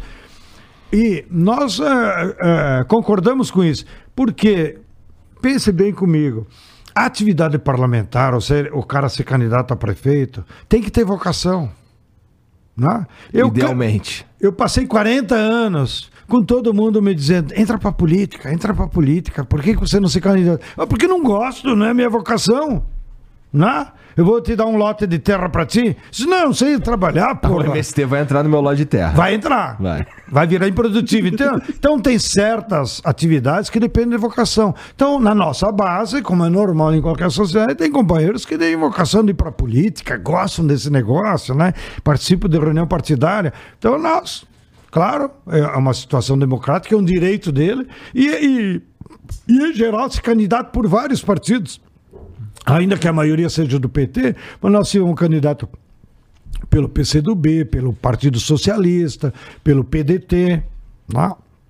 Então, não esse- há, uma- não há uma- um movimento, não há dentro do MST, na tua opinião, não há um movimento pra a, fazer uma um certa um tipo de chantagem pra conseguir cargos de, sei lá, de ministério, alguma coisa assim mais. Ao, ao contrário, se alguém fizesse esse tipo de coisa, seria defenestrado pelos seus próprios companheiros, né? Ô meu, tá sendo oportunista, né?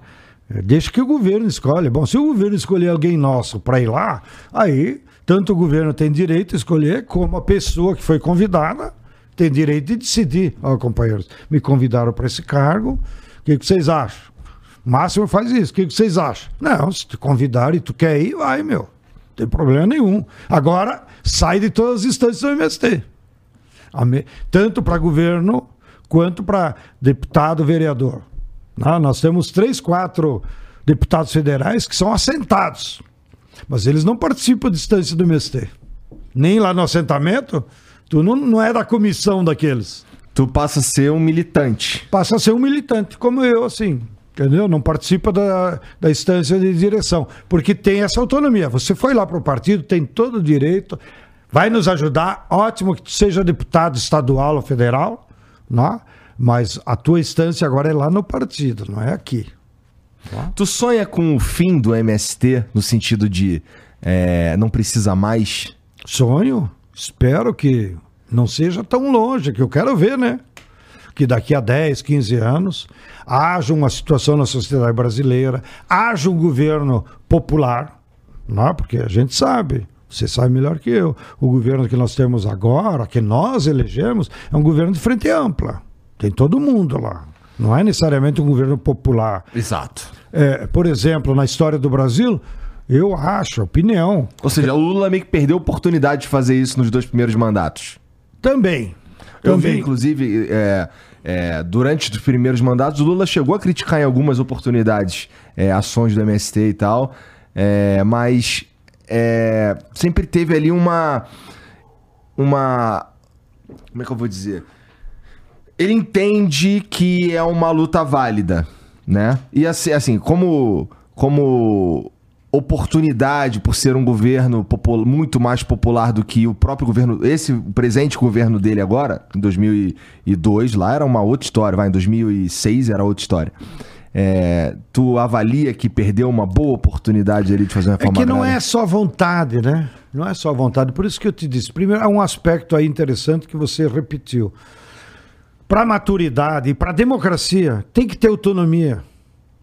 Tem que ter autonomia. Então, o Lula criticou a ocupação tal. Não vou ficar bravo com o Lula, tem todo o direito da opinião dele, ou algum deputado, ou algum ministro. Agora, eu sendo autônomo também tenho direito. O governo está fazendo cagada. Aham. Entendeu? Então, é da democracia. Não, mesmo que nós tenha se empenhado até é, o último cabelo para eleger o Lula, porque era uma questão de democracia. Nós não ia ser louco aguentar mais quatro anos de um governo fascista que ameaçava nos matar, né? Bolsonaro aparecia com a metralhadora, vai acabar com você terra, né? MST tudo bandido. Então, era impossível uma convivência democrática com quem pensa assim. Mas eu repito, eh, só há democracia e só há relações honestas se o direito de criticar está presente dos dois lados. E do cara não fazer boquinha, né? Ah, de vez em quando, inclusive, me perguntam, ah, mas o Lula criticou, ótimo, é problema dele. Agora, eu também posso criticar eles. Eu estou vivendo dizendo na imprensa aí, o governo está muito lerdo. O governo está muito medroso. Tem que mudar a relação com o Congresso. O governo está refém do Congresso. A direita se incrustou no Congresso e o governo fica lá.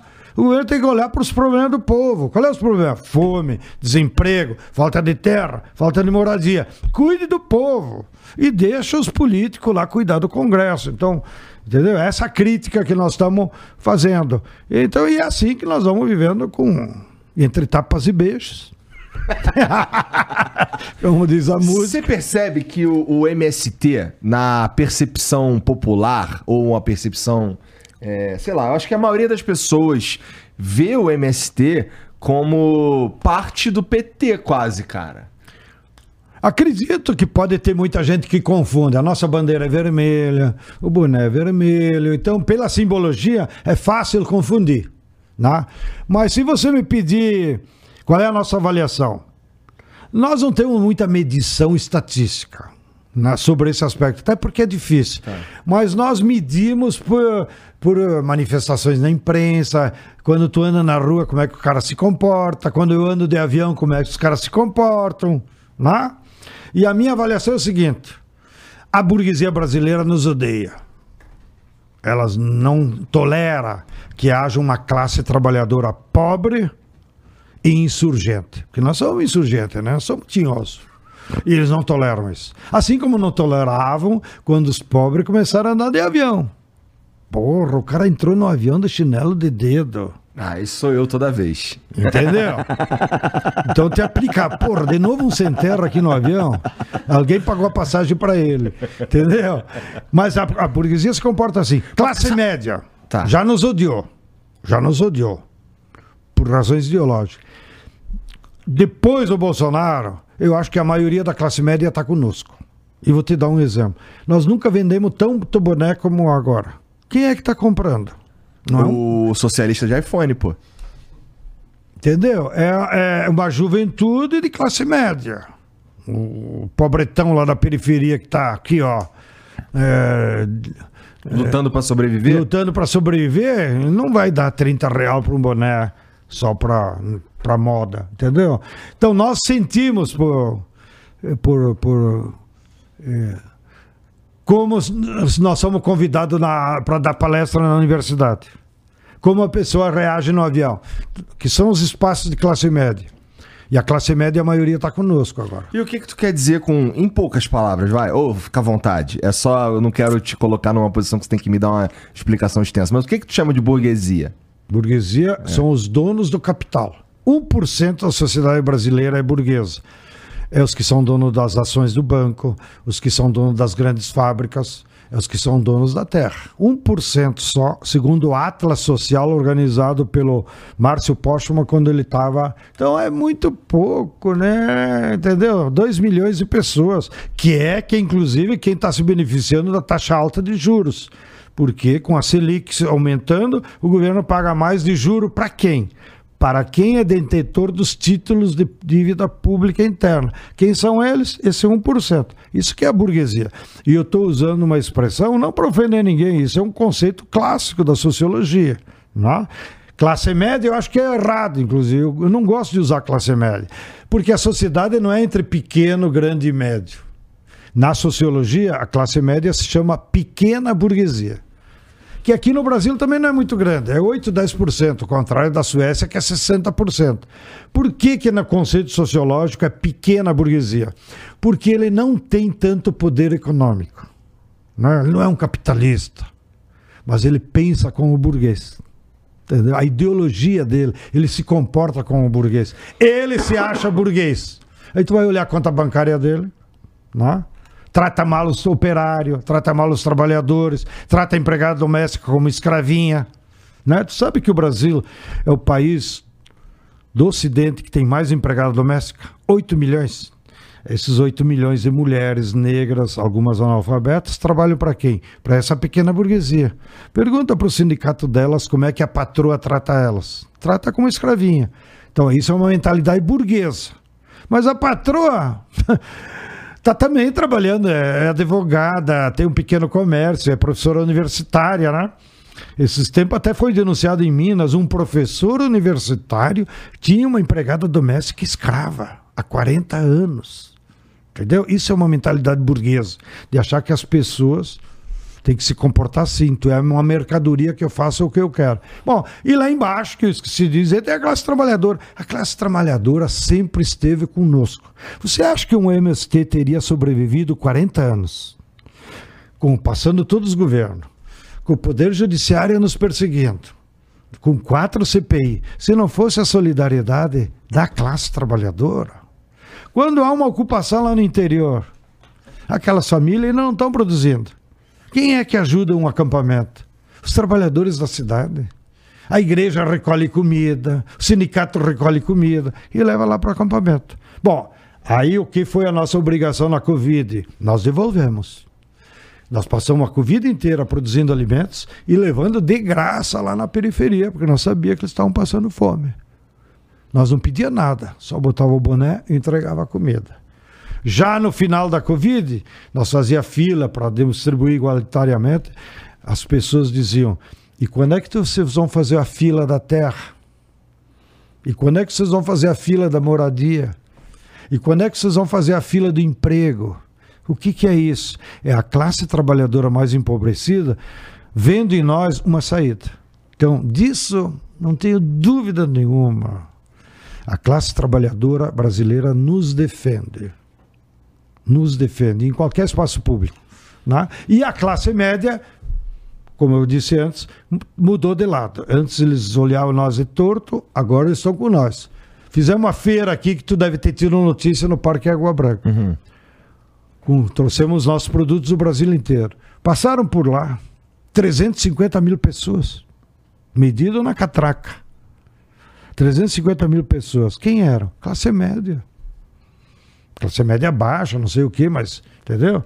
Foram eles que foram lá comprar os nossos produtos. E comprar o boné, e tirar foto com o Stedley, tirar foto com o João Paulo. Não, eh, não se podia andar lá no meio da feira, entendeu?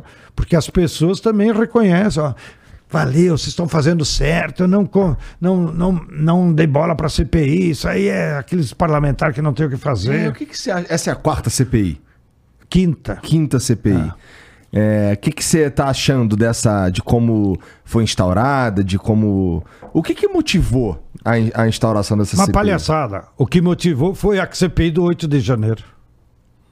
Então, o setor mais direitista do parlamento percebeu que o 8 de janeiro vai pegar eles. Vai pegar o agronegócio que financiou, que não é todo. O agronegócio também está dividido. Com a metade do agronegócio nós falamos ministro da, da Agricultura, do Agronegócio, nós falamos. Blairomagem, nós falamos. Entendeu? Nós não temos problema de falar com quem produz. Não? E eles também não apoiam a, a CPI. Mas a turma mais enraivada aí, os direitosos radical, quando eles perceberam que o 8 de janeiro podia pegar eles, para se vingar, aplicaram essa, essa CPI contra nós. Então nós estamos sendo boi de piranha, porque eles querem bater no Lula. Não no MST. MST nós estamos cagando e andando. Não, né? nós não cometemos crime, eles que façam o relatório que quiserem, não cometemos crime, estamos tranquilos e vamos usar isso para defender nossas ideias. Não pense que nós temos medo deles. Ainda. E eles, claro, transformaram aquilo lá num circo, num palco, onde só eles falam, só eles que convidam gente, turma deles, e eles produzem o que mesmo? Resolve algum problema da reforma H? Nenhum. Eles só estão produzindo factoides para botar nas suas redes. Ah, eu aqui afrontei Stanley. Ah, eu aqui dei voz de prisão para fulano e tal. E quando eles percebem que a narrativa lá na CPI eles perdem, como aconteceu com o Caiado, aí o presidente da, da, da CPI diz: não, está suspensa a reunião. Ele já parou duas vezes antes do fim. Que quando eles começam a perder eh, a narrativa, como se diz na moda, eles suspendem a sessão. Porque o que eles querem mesmo é só o factoide para botar. Né? Tem, tem, vários deles que a nossa turma percebe, nossos deputados, eles ficam o tempo inteiro, inclusive, fazendo imagens direto ao vivo de factoides. Então, é uma pena, né? Porque eles mesmos estão desmoralizando um instrumento que deveria ser sério, né? Comissão Parlamentar de Inquérito é para investigar um problema que a sociedade tem. E aí os deputados, se debruçando sobre os dois lados e a causa do problema, emitiam um juízo. Nós, nós, deputados, analisando esse problema, chegaremos a, chegamos e propomos essa solução. Né? Então a, a CPI contra nós, eh, ela já começa errada, né? Porque, contra o MST. Ué, se já é contra o MST, então vocês vão investigar o quê? Vocês já estão condenando, né? Ainda que eles não tenham o direito de condenar, não é um tribunal. É um inquérito. Né? Pode até se comportar como delegado, mas é inquérito. Você tem que ouvir as pessoas. E não é isso que eles estão fazendo. E eles já perceberam isso. Que a CPI foi um tiro no pé. Porque nas redes nós estamos ganhando. Está todo mundo debochando deles. Olha o que o cara disse. Olha o que, que chamaram, entendeu? Então eu acho que no meio da estrada até eles vão se arrepender de ter organizado isso. Nós não temos medo. E vamos dialogar com a sociedade, que é o que nos interessa, como estão fazendo aqui. Expor as nossas ideias. Ouvir os contraditórios. Nós não temos problema também de fazer autocrítica dos erros que nós cometemos, mas nós temos um programa de reforma agrária, nós temos uma solução para os pobres do campo. Se alguém achar uma outra solução, é presente. Mas nós não podemos conviver em um país tão rico com tanta pobreza. Ah. Com fome. Como é que tu me explica que num país tão rico tem 33 milhões passando fome? Como é que tu explica que num país desse tamanho tem 70 milhões sem trabalho? Sem trabalho formal, sem CLT, sem carteira assinada, sem direito previdenciário. É uma loucura o que estão fazendo com o país. Esse país precisa de um projeto. E olha, a nossa radicalidade é o quê? Para tirar o Brasil do fundo do poço e resolver os problemas sociais, nós temos três pilares que nós estamos dizendo para todo mundo. Primeiro, tem que fortalecer o Estado. O Estado tem que ser indutor de investimentos. Senão tu não resolve. Não resolve. Olha o que aconteceu aqui em São Paulo. Eu estive na China agora, todo exibido. Ah. O metrô da China, meu Deus, é uma malha com 30, 40 linhas. Todo o povo anda de metrô. Sabe quando eles começaram a construir o metrô deles? Depois do nosso de São Paulo. E construíram. Agora aqui em São Paulo, entrega para empresa privada, e no meio da obra diz que faltou dinheiro, para, e não vai o quê? Então, o Estado é fundamental para os investimentos públicos e produtivos. Não é o mercado. O mercado quer lucro, não quer solução do problema social. Então, o problema social é o Estado que tem que resolver em nome de toda a sociedade. Mas o mercado. Peraí. Segundo, segundo pilar, tem que reindustrializar o país. É a indústria que resolve. Esse bonde já foi, Sted. Esse bonde já foi. Foi porra nenhuma, meu. Que Sem... tipo de indústria ó, ó, tá Olha aqui, aqui no teu ambiente. Uhum. Tudo isso é fabricado, meu irmão, por uma de indústria. Fato, de fato. Entendeu? Existem... Agora, se depois vai ser entregue pelo Uber, não me interessa. Agora, se não tem uma fábrica desse licor, não tem o licor. Se não tem uma fábrica desse brinquedo, não tem. Se não tem uma fábrica que invasa água, não tem. Então a fábrica é fundamental para produzir os bens que a sociedade precisa. Minha camisa, o teu relógio, esse microfone, porra. Então a turma fica iludida com esse discurso neoliberal atrasado. Atrasado é o neoliberalismo da década de 90. Eu estou olhando para o futuro. O futuro é tem que colocar fábrica e tô convocando a burguesia, ô burguesia. Vocês só querem ganhar juro? É, mas não fa... com, com uma taxa de juros como essa, não, não tem nenhum incentivo para começar claro, com nada. Por isso que esse besta, ó, vou repetir, esse besta do presidente do Banco Central, que até tem um nome bonito, hum. por conta do Marechal Castelo Branco, da qual, apesar dos erros que ele cometeu, mas ele assinou o Estatuto da Terra, que nos interessava. É, é inviável uma taxa de juros como essa, porque inviabiliza o, te, o segundo pilar, que é a industrialização. Né? Mas olha se a Fiesp critica a taxa de juros. Então são burros. Por isso que razão tem Reinaldo Azevedo. A nossa burguesia é burra. Só quer viver de juro. E isso tem limite.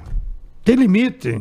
Então, segundo pilar, reindustrializar a economia brasileira. Terceiro pilar, tem que potencializar uma agricultura, que pode ser no agronegócio, desde que produza alimento para o povo brasileiro. Porque é uma ilusão da burguesia achar que o agronegócio exportador de commodities é o futuro. Isso é o atraso. Isso é, é, é lá do século da colônia. Eu vou te dar um exemplo Não, só. Isso com isso eu, eu, eu tendo a concordar. Ó, eu vou te dar um exemplo. Exportações de carne bovina do meu amigo Joésio Batista, na qual nós fizemos várias conversas porque nós queríamos vender leite para ele. Exportações de carne bovina do Brasil. Cantada em verso e prosa. É o que sustenta o Brasil. O valor das exportações de carne bovina do Brasil, que ocupa aqueles 160 milhões de hectares, que não dá emprego para ninguém, a não ser o frigorífico, é o mesmo valor das exportações da Embraer, com 13 mil operários aqui em São José. Então você, como influencer, ah. Sou influencer, não, sou desinfluencer. O que você diria para a sociedade como solução? É botar fábrica como a Embraer ou aumentar a criação de boi? Não, cara, se a gente for. Eu sou totalmente a favor de. Vai uma... criar broi agora. Não, eu, eu acho que uma. Eu acho que, que industrializar o país é a melhor solução possível. O meu ponto é que indústria que a gente devia focar os nossos esforços, né? E eu acho que, bom, é, a gente tinha que pensar mais em coisas, é, em tecnologia, em, em, sei lá, uma, uma indústria 4.0. Uma parada assim, assim, o que eu quero dizer com isso?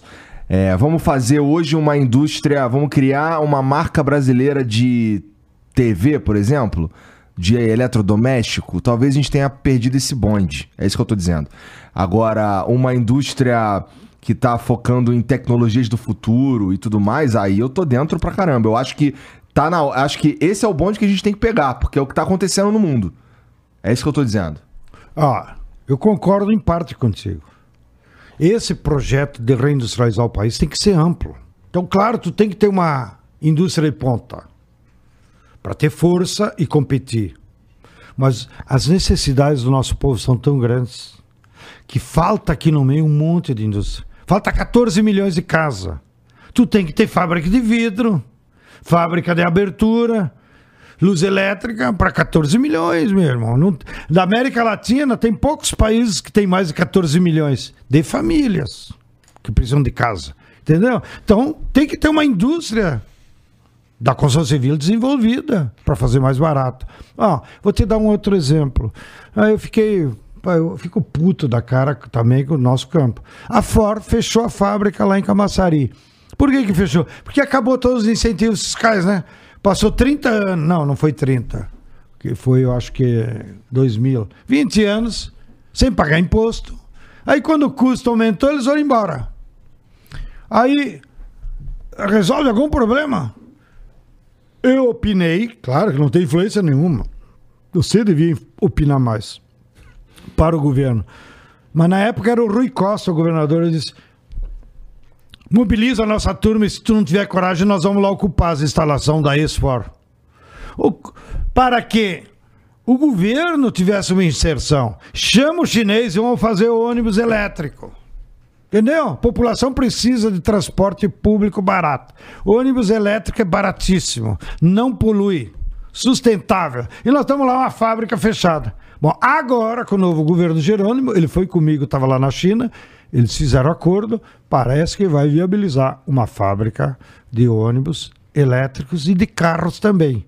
Bom, isso aí não é uma tecnologia rara nós poderia ter uma fábrica nossa, não precisa chamar o chinês. Porque no fundo o ônibus elétrico é aquela bateria de lítio. Nós podemos comprar dos bolivianos. Entendeu? Então não é uma tecnologia de ponta tanto ponta. O de ponta é o 6G, que já estão fazendo lá na China. Aí é difícil competir com eles. Então tem demanda para tudo aqui no Brasil. Se o princípio seja esse, vamos botar indústria que resolva problema. Não é para ganhar dinheiro. Também vamos ganhar dinheiro, porque a indústria gera valor agregado. Então todo mundo se beneficia de uma indústria. O dono, o acionista, o operário que vai ter um emprego bom, né, com direitos, o consumidor que vai ter produto aqui no Brasil, não precisa importar. Né? Agora olha a situação, vou te dando vários exemplos. Os frigoríficos da JBS matou o boi, praticamente não é uma indústria matou o boi, esquartejam ele, separam o couro e vende a carne para a China. Sem nenhum processo de industrialização. Ué, por que nós não podemos vender carne industrializada? Para a mesma China. Não, vai a metade do boi. Aí o. o olha a, a, ignorância. Aí o couro, o que, que a JBS faz? Passa pelo curtume e exporta para a China. O couro do boi. Pá, estamos exportando couro para a China.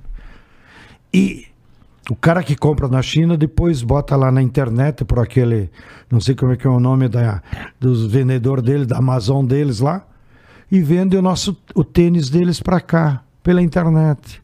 Ah, o tênis aquele é de couro de boi brasileiro. Você acha que tem alguma lógica isso? Você acha que nós não sabemos fazer tênis? Entendeu? Lá no meu Rio Grande tá cheio de fábrica de tênis. Aqui em Franca tá cheio. Então, nós precisamos que o Estado induza, ó, é proibido exportar couro, porra. E vamos fazer tênis para moçada. Ah, mas tá, tá, aumenta o tamanho da fábrica para ela ficar mais barata. Outro exemplo, que é culpa do Ricardo Salles quando ele estava no Ministério da. quando ele disse aquela frase: vamos passar a boiada. Ele passou mesmo. Aumentou muito a exportação de madeira da Amazônia, ilegal, inclusive, porque tiravam de área indígena, tiravam de reserva. e vendiam a madeira em tora, que ia para os Estados Unidos e para a Europa. Ninguém faz isso no mundo. Só os madeireiros estúpidos burros do Brasil causam um problema ambiental e tu dá de graça uma tora. Mas pelo menos serve. Faça um caibro, venda serragem. Olha que madeira bonita tu tem aqui. Entendeu? Então. Feita no Brasil, ó. Ah, feita no Brasil. É, então, o Estado, né, que entra aí, tá proibido exportar tora. Se você quiser, então exporta a lâmina. Né? As fábricas do Maluf aqui fazem essa lâmina, o Catex, né, Duratex. Né? Então vende um valor agregado que passa por uma indústria. Então esse é o sentido. Na, na, na, no alimento é a mesma coisa. Se o governo não induzir, não der incentivo para produzir alimento, vai continuar os 30 milhões passando fome. É, eu tô entendendo o que tu tá dizendo, é, mas. Putz, eu não sei se eu sou a favor do Estado proibir a alguém de vender o que ele quiser vender. É um, bem, poderia, é um bem na natureza, porra. Eu acho que a gente poderia, por outro lado, incentivar que fique aqui, seja, e seja vantajoso o cara fazer aqui, sem ter que proibir ele de fazer, de exportar sem. É muito tipo... light, meu. Tem certas coisas que tu não proíbe, entendeu? Mas concordo contigo. Tá bom, fui exagerado. Então, no caso do couro, taca o imposto de 30% sobre a exportação. É a mesma coisa que proibir essa não, porra, né? Ó, quer, quer vender pra China couro, meu? Tá bom, 30% de imposto. E pega os 30% e, e dá de incentivo pra fábrica de sapato aqui. Tu tem, tem ideia? Eu sei que você tem, mas olha o problema que a gente vai arrumar com a China. Do quê? De, ó, agora pra. Não vamos vai vender couro para vocês. Foda-se a China. Eles que inventem um outro jeito de fazer. É, é, Sensacional. É, outro jeito de fazer. Fazer tênis. Vamos ensinar o chinês a andar de Havaiana? Boa. E aí ah. compra de nós a Havaiana. E compra de nós a Havaiana mais adiante. Agora. Já que estamos falando na China, então vamos exibir aqui, porque eu fui na comitiva uhum. do, do Lula, que gerou toda aquela polêmica besta. E eu fiquei lá mais 10 dias, porque nós tínhamos acordos através da Universidade da Agricultura da China. Qual é a nossa motivação como, não é nem como MST, como brasileiros? Nós queremos propor aos chineses, os chineses são os maiores produtores mundiais de máquina agrícola para camponês. Aqui no Brasil tem oito fábricas de tratores. Na China tem oito mil. Entendeu a diferença? Cada município da China tem uma fábrica de trator. O trator não anda de caminhão como aqui, que tu vê nas estradas. O trator sai da fábrica e vai lá para a cooperativa. Vai lá para direto para o agricultor, porque tudo é perto. O filho do camponês trabalha na fábrica de trator. Então conhece também. Então há uma interrelação. Então, mas o, o principal é que os chineses desenvolveram toda uma indústria de máquina agrícola voltada para pequeno agricultor. A indústria brasileira de máquina agrícola é tudo de multinacional, 90%. Só uma fabriqueta lá, que inclusive é parente meu lá em Caxias. E outras mais implementos. Mas fábrica mesmo de máquina, é 90% transnacional. Aí elas só fazem máquina grande para o agronegócio. Né? É tudo fábrica, é máquina do tamanho de uma casa. Até uma... porque o, o pequeno não tem nem grana para comprar. Não tem nem grana. Então, Vou te dar um exemplo. Nós somos o maior produtor da América Latina de arroz orgânico. A próxima colheita nós vamos te convidar para ti lá. Uma máquina que colhe o nosso arroz custa um milhão de reais. É uma loucura. A cooperativa é que compra, né? Porque senão ninguém tem dinheiro. E daí vai colhendo arroz para todo mundo e trabalha dois meses, porque depois para. Aí depois tem que guardar no galpão e tratar ela melhor que a tua gata aí embaixo. Porque se ela estragar, tu tá fudido. É um milhão, meu irmão. Né? Ela tem que ter, durar 30 anos, entendeu? Agora eu vi lá na China, máquina colheitadeira de arroz, que é do tamanho de uma Kombi. Que sou apaixonado por Kombi, sempre tive Kombi. Puta, eu fiquei assim, embasbacado. Não acredito. Vi ela funcionando, ela colhe arroz, é o tamanho de uma Kombi, e sai lá no fundo, na bunda dela, vamos dizer assim, o saco do arroz já amarrado. Entendeu? Claro, está ainda em grão, como sai da lavoura. Por que, que nós não temos essas fábricas aqui? Porque a burguesia daqui é tudo Massey Ferguson, New Holland, Fiat. Eles só querem lucro com grande. Eles não pensam o desenvolvimento do país. E é isso que nós temos que tornar em pauta. Vamos fazer indústria que desenvolva o país, que dê emprego, não é só um problema de lucro. Bom, então a nossa parceria com o chinês é o seguinte, ó, chinesada, né, na conversa de bar. Nós precisamos de máquina agrícola, para pequeno, vocês sabem fazer. Agora, nós não vamos comprar de vocês, não vamos trocar por couro. Entendeu? Nós não queremos comércio. Nós queremos que vocês vá lá ensinar nós a fabricar. Vocês topam? Topamos. Olha, então o chinês também não é burro. Ao contrário, né? Por isso que eles são uma potência mundial. Mas eu digo, não é egoísta. Eu usei a palavra errada. O chinês não é egoísta. Que às vezes nós também temos uma visão que o chinês é só comerciante, comerciante, comerciante. Não, lá tem direção. Ah, mas lá... eu tenho certeza que tem um interesse aí também em alguma coisa. Claro que tem interesse. Eles não vão perder dinheiro. Claro. Mas a propósito que nós temos para eles, eles toparam. Vamos montar fábrica no Brasil? Joint Venture, 50-50. Tu que gosta de inglês aí. Não viu que chique? Gostei 50, de ver. É. 50% de brasileiro, 50% do chinês. Eles trazem a tecnologia. Como é que faz a Kombi de colher arroz? Eles sabem fazer. Então traz as máquinas de fazer a Kombi. Nós entramos como sócio. Nós que eu digo quem? A burguesia. Então, nós já estamos em conversa com a BIMAC. Já teve duas reuniões lá em Brasília, articulada pelo governo. Pessoal, vocês que são aí dos burgueses da fábrica de máquinas, vocês entram em sócio? É, vamos pensar, tal, aquelas conversas de, de industrial, né? Mas nós queremos que eles assumam.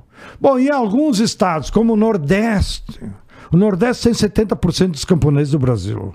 Não tem nenhuma fábrica de máquina agrícola. Já viu uma estupidez maior?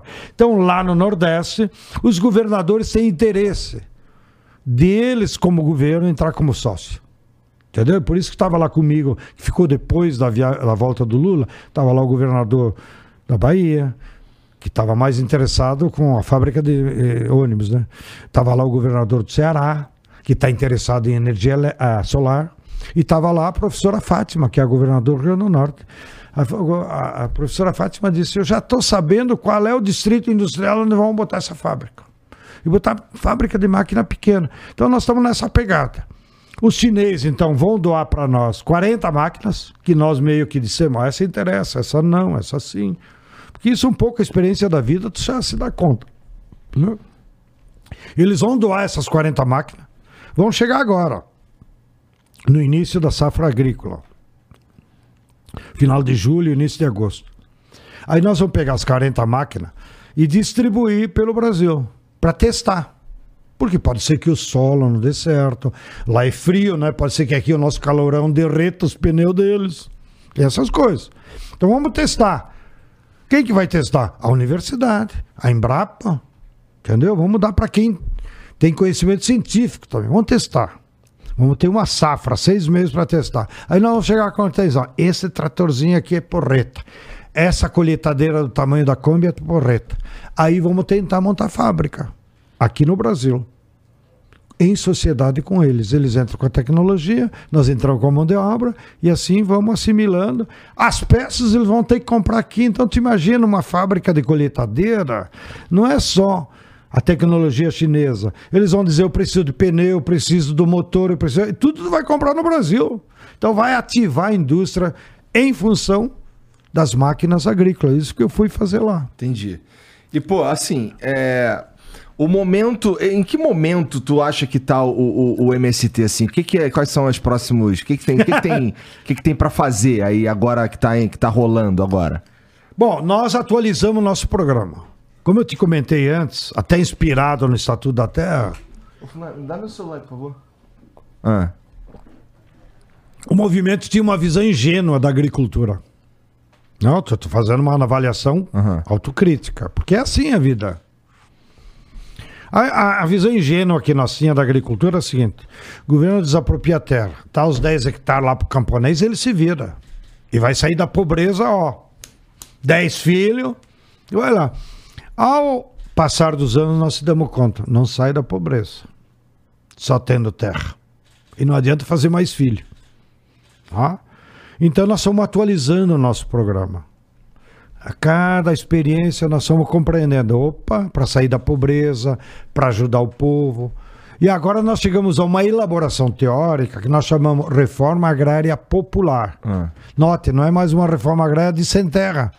Não uma reforma agrária camponesa, para usar uma terminologia clássica. E o que é a reforma agrária popular, que é a tua pergunta?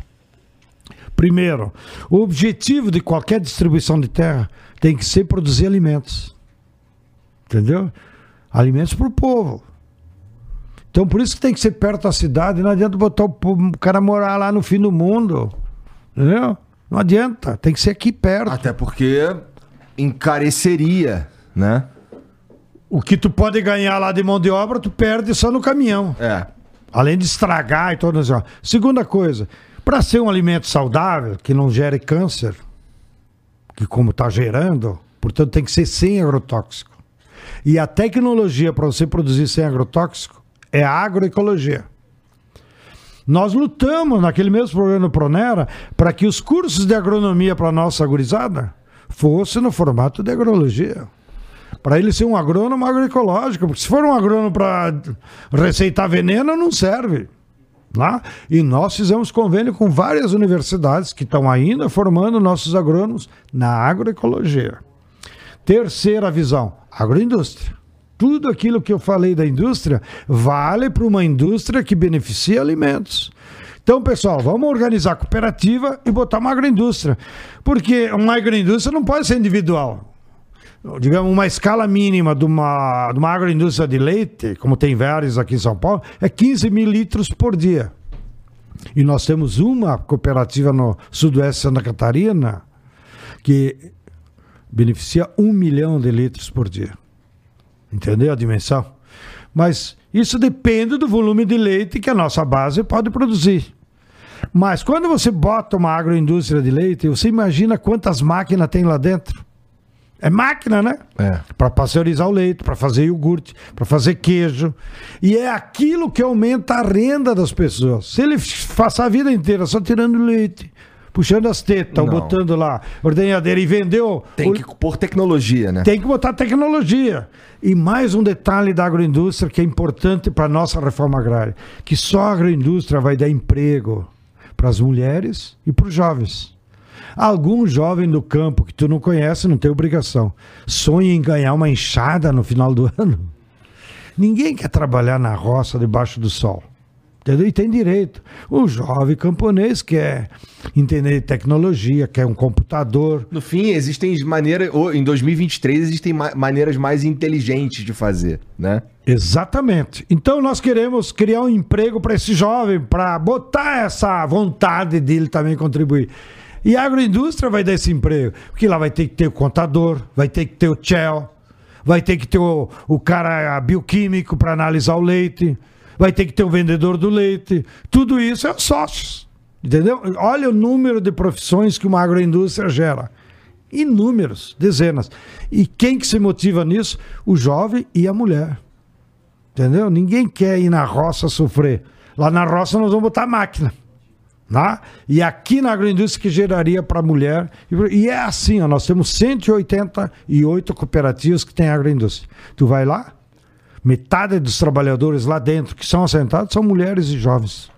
E muitas delas dirigidas pelas mulheres. São mais cuidadosas, mais responsáveis. O homem é mais fanfarrão, né? Sabe como é que é? Então, a agroindústria é a salvação para o trabalho feminino e da juventude. E a juventude só fica no campo se tiver renda. É. Não vai pedir pro pai. Nem na cidade é assim. Né? Então ele trabalhando lá na indústria, ele vai ter o seu salário, vai dizer, opa, vai comprar sua moto, vai no baile na cidade, entendeu? Tem outras relações. Bom, além da agroindústria, a educação, que eu já te expliquei. Aham.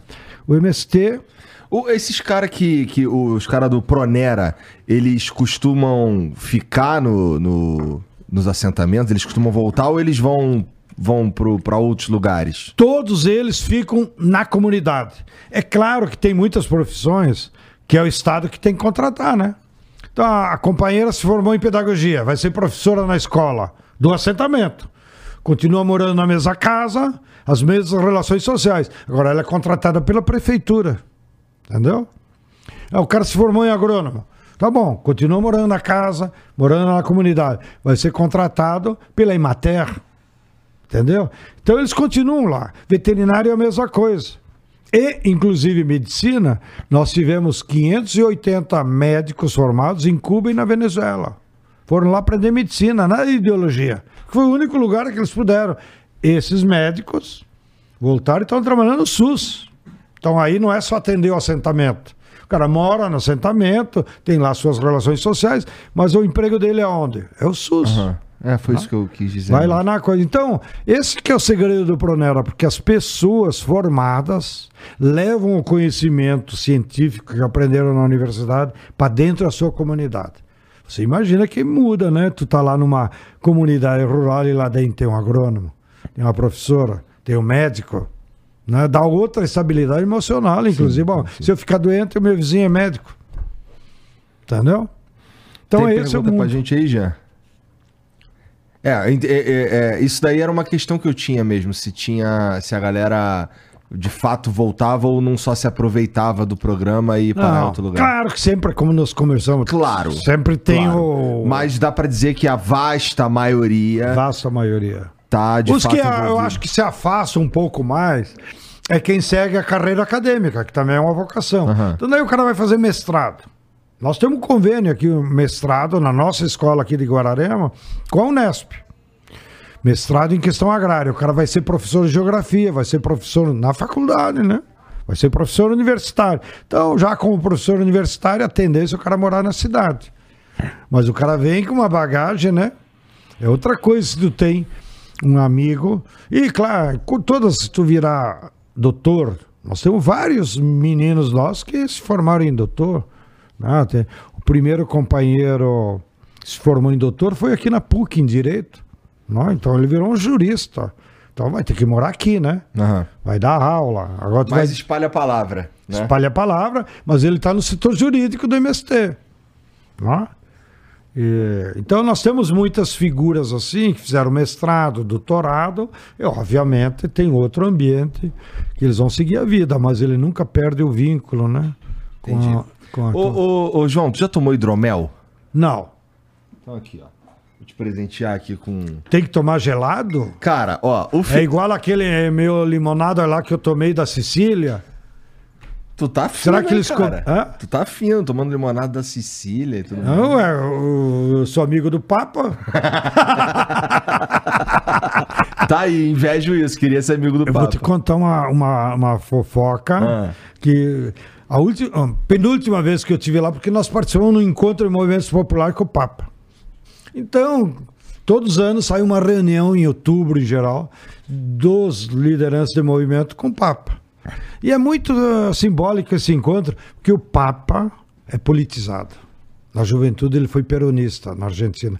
Ele ouve muito. Então ele fica perguntando para nós. Né? Então, causou espécie porque estava transmitindo pela televisão do Vaticano. Um momento que teve dessa diálogo. E aí, quando ele chegou me cumprimentar, ele disse: E tu trouxe uma garrafa da Branquinha em espanhol. E eu fiquei assim, né? Porra, de la Branquita, de quê? Aí eu perguntei: De que habla santidade? De la cachaça. Aí eu, quá, quá, quá, quá, quá, quá, quá. Aí saiu a minha risada, e o Papa também riu, né? E Tu saiu a não risada. levou cachaça pro Papa? Não levei, porra, não, não levei. Mas ele queria. Sensacional, cara. É, é. Mas, então, João, toma aqui quando eu vou lá hidromel. visitar a camponesada, eles me dão o tal da limonada, não sei o que que eles fazem lá. Com... Tem álcool, né? Isso aqui tem álcool? Cara, isso daí é como se fosse um vinho, só que em vez de usar a uva no processo de fermentação, usa o mel e aí dá o hidromel. Mel? É, usa mel. Mel, mel. Mel, mel. E conforme for diferente o mel, dá o gosto diferente, será? Olha, o Felipe, que é o cara que produz isso aí, ele toma bastante cuidado com esse tipo de coisa. Mas sim, altera o, a qualidade do mel, altera a qualidade do hidromel, com certeza. E tu conhece o, o empresário que fabrica isso aqui? Conheço, conheço, conheço. É, esse é o melhor hidromel que eu já tomei na minha vida. E não sou eu que tô dizendo que ele é bom. Não tô dizendo sozinho que ele é bom, não. Ó, medalha de ouro num concurso internacional, cara. É, Tá Porra. entre as melhores bebidas desse tipo do mundo. Então empatou com nós, porque nós temos uma cooperativa de suco de uva orgânico e ganhou a medalha de ouro. É? Melhor suco de uva das Américas. Como a Europa não faz suco de uva, nós ganhamos. Eu vou até vou aproveitar para te dar de presente. Tá bom, eu quero, acho que é aí. só tu que dá presente. né? Mas eu, eu ia dizer para te falar com o Com Felipe. com Felipe que nós temos uma cooperativa de mel no Ceará Ah, que produz um mel fantástico com flores silvestres do semiárido, com sabor inigualável. E temos uma outra cooperativa que produz mel lá na fronteira com o Uruguai, lá nos Pampas. E faz as abelhas fazem o mel daquelas florzinhas que tá no Pampa. Eu acho que eu vou trazer aqui, ou você me dá o endereço que nós vamos mandar para pelo menos ele Pô, experimentar. vai ser um prazer, na verdade. Eu acho que ele Não? vai se amarrar se é que ele já não usa. E aqui tá o nosso melhor, ó. Tem medalha também, tu acha que é só tu que fica se exibindo aí. É, O nosso suco de uva, que é o melhor. Aqui, já que você tem as suas. Nossa, minhas filhas vão se amarrar. É, e aqui uma cachaça orgânica, de cana orgânica. Essa aí é de Paranacite, eu acho, né? Não vale fazer propaganda, não vale? Vale? Bom, aqui um café, tudo é orgânico, viu? Tu viu a agroecologia? Lá do sul de Minas, acho que é esse aí, ou do norte do Paraná. Adoro café. Aqui o nosso arroz colhido por uma máquina de um milhão de reais. que eu esqueci de dizer, a Kombi, que colhe arroz lá na China, custa 5 mil dólares. 25 mil. Nossa, é, é- é muito diferente, né? É muito diferente. E aqui, dois agradinhos, não. Deixa eu ver se tem mais coisa. Ah, tem mais uma chocolate do sul da Bahia, ó. 50%. Tudo orgânico. Esse eu vou abrir agora. É, é. Engorda, viu? Ah, já sou gordo mesmo? Qual a diferença? E, e aqui é a propaganda ideológica. Vai, faz aí a tua. Vende a tua narrativa, vai, João. É. Paulo Freire. Estudei odiado, Paulo Freire na faculdade. odiados por tantos, amados pela maioria. Esse aqui, na minha opinião, é um amigo meu que escreveu. É a melhor biografia do Paulo Freire, porque mescla a vida com o legado dele. E é escrito de uma maneira muito prazerosa, assim, meio jornalístico, sabe? Então nós estamos usando muito nas nossas escolas o educador Paulo Freire. Sérgio Haddad é um grande educador também. Porra, que delícia. Esse Sérgio aqui- Haddad tem alguma relação com Fernando Haddad? Eu acho que não, porque eles me disseram. Não, não tem. Não tem. É, que eu já perguntei pro Haddad. Você é parente do Sérgio? Eles se conhecem, mas não. Porque o, o, o Sérgio Haddad trabalhou também na prefeitura no tempo do. que o Paulo Freire trabalhou. Então ele trabalhou junto. E, mas o Haddad, Fernando, me disse: não te preocupe com os Haddad. Que lá na Síria é igual o Silva de vocês. Então, Entendi. tem Haddad em tudo quanto é lugar. E aqui o nosso Obrigado. boneco. Nosso boneco pode dar para tua filha, pode dar para quem tu quiser. Ah, Ó, Esse aqui é mais elaborado que aquele que o Orlando trouxe. Ah, tem, É, tem níveis de doações. Tem níveis. Não pensa que é qualquer um. Entendi. tá? E se você tiver mais para alguém. Mas eu gostei da história do mel. É. Então, E, e eu, eu- depois eu vou pegar o endereço contigo. Nós vamos mandar umas amostras um mesmo para ele. Porque é mel orgânico, de, fruta, de flores silvestres. Então deve dar um sabor diferenciado. existe, existe uma chance grande do Felipe estar assistindo isso aqui agora soltando fogos. Tá? Existe uma chance E grande. ele é progressista ou só pensa em ganhar dinheiro? Cara, ele, ele é, um- ele é Te uma peguei agora. Ele é um cara que, assim, é, conheço ele pessoalmente faz um tempo, assim, e é um cara que, que é muito gente boa. Ele. Porra, eu não vou ficar rasgando cedo pro Felipe aqui, não. Vai se fuder, Felipe. Porra. Ele é jovem? Ele é jovem. Ah, Jovem. tem mais boa. chance, né? Gente boa pra caralho. E, pô, mas não é porque o cara quer ganhar dinheiro que ele é um filho da puta também, não, viu, Não, João? não, não, não, mas eh, eu estou dizendo mais o foco, né? E nós temos muitos empresários que ganham dinheiro, mas tem uma pecada diferente. Vou te contar uma, um sócio que nós temos. Ah. É o maior, agora vai se transformar o maior produtor de ovo orgânico. Te recomendo. E todos que estão nos acompanhando, substitua a carne bovina por ovos orgânicos. É a melhor proteína. Eh, Esse nosso parceiro, que é o Luiz Barbieri, também tem 48 anos, muito jovem, tem uma história que dá filme. Ele montou essa empresa que é a Rayar, lá em Avaré. Da onde que veio a nossa amizade, vamos dizer assim? Ele viu na, na imprensa, na internet, que o MST defende a agroecologia. Bom, para ele produzir ovo orgânico, tem que ter milho e soja orgânico. Aí ele veio lá na sede do movimento. É verdade que vocês produzem com agroecologia? Claro! Pois é, eu sou empresário, eu quero criar galinha para vender ovo orgânico, mas eu preciso de vocês. Como precisa de nós? Não, eu quero comprar soja e milho orgânico. Ah, feito o negócio. Só tem uma coisa, então tu adianta o dinheiro para nós plantar. Bom, e ó, estamos vivendo muito bem. Ele quer ganhar dinheiro, mas é outra pegada, né? Ó, ele está preocupado com a saúde, ele é um cara honesto, ele paga um plus a mais pro soja e milho orgânico, né? E assim ele ganha dinheiro, nós ganhamos dinheiro, e é uma espécie também de a indústria de alimentos que nós estávamos é, falando. Então não tem preconceito nenhum, com, mas desde que seja honesto nesse sentido de querer o bem de todo mundo. Não predatório. Não predatório, entendeu? E eu vi aqui antes que a fábrica está em Hortolândia, É, né? é. Então certamente ele conheceu um companheiro nosso que era o primeiro assentamento do, Rio- do São Paulo, Hum. naquela luta da reforma agrária, antes de existir movimento, foi em Hortolândia. E a turma ocupou uma área pública, que era do governo do estado. Daí o governo não, não teve como negar e fez, fez o assentamento. Depois tinha uma outra área pública perto, aí tá bom, mas tem uma função social. O governo fez um presídio. Seria melhor ter feito um assentamento, né? Bom, Bom, aí, então, certamente o Felipe esse deve ter conhecido o Ângelo Perugini, que foi um grande militante nosso, e infelizmente morreu durante o Covid, né? De Covid.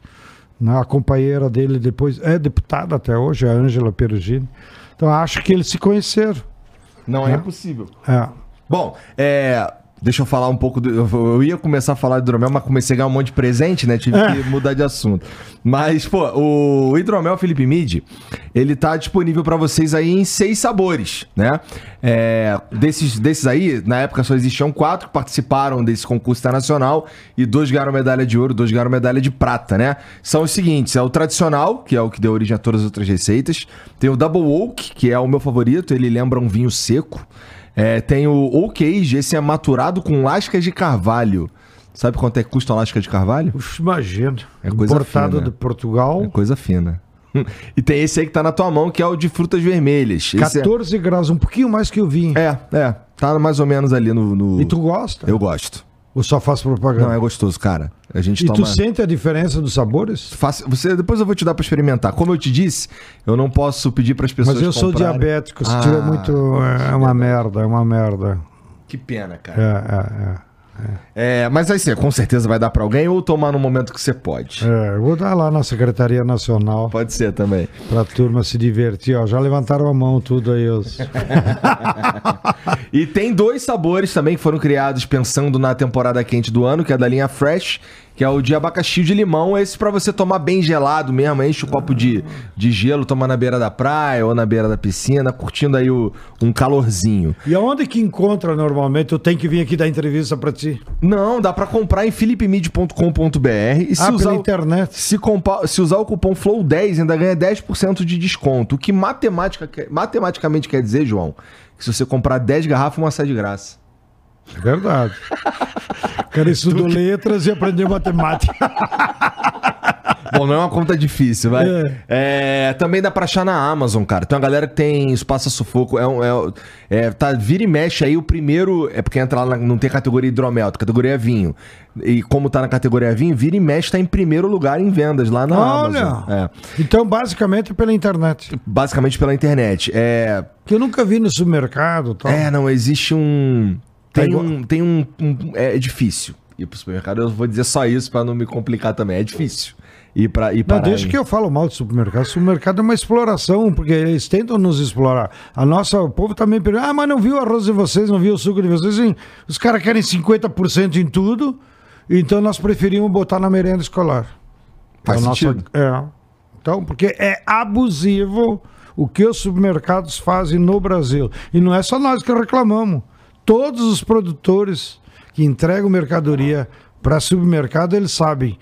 Ganha mais o supermercado do que quem produz. Pergunta para o Felipe. Não, ainda bem que você falou, eu não precisei falar. Ah, bom. Mas tu tem alguns mercados que. Ó, vou te contar então Não, mais é, que- uma. é que- é porque, como, eu- como eu não sou especialista, pode ser que eu fale uma merda e, e tem muito alvo na minha, nas minhas costas. É, não, não, não deixa. Você não precisa responder processo. Mas como eu tô acostumado e nunca fui, fui condenado em nenhum, então eu vou abrir mais um processo. Vai.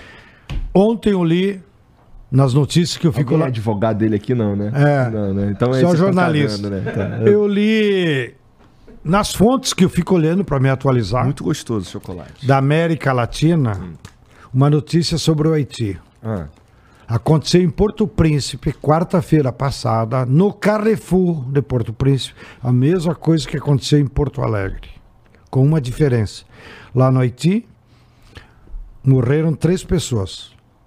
Dois consumidores que foram acusados de roubo e um policial que estava defendendo os dois consumidores. Como lá toda a população é negra, então três negros foram assassinados dentro de uma loja do Carrefour pela prepotência deles. Por isso que o Carrefour vai para o inferno e não tem o direito de vender nem o açúcar nem a hidromel. Paulo cu do Carrefour. Saiu?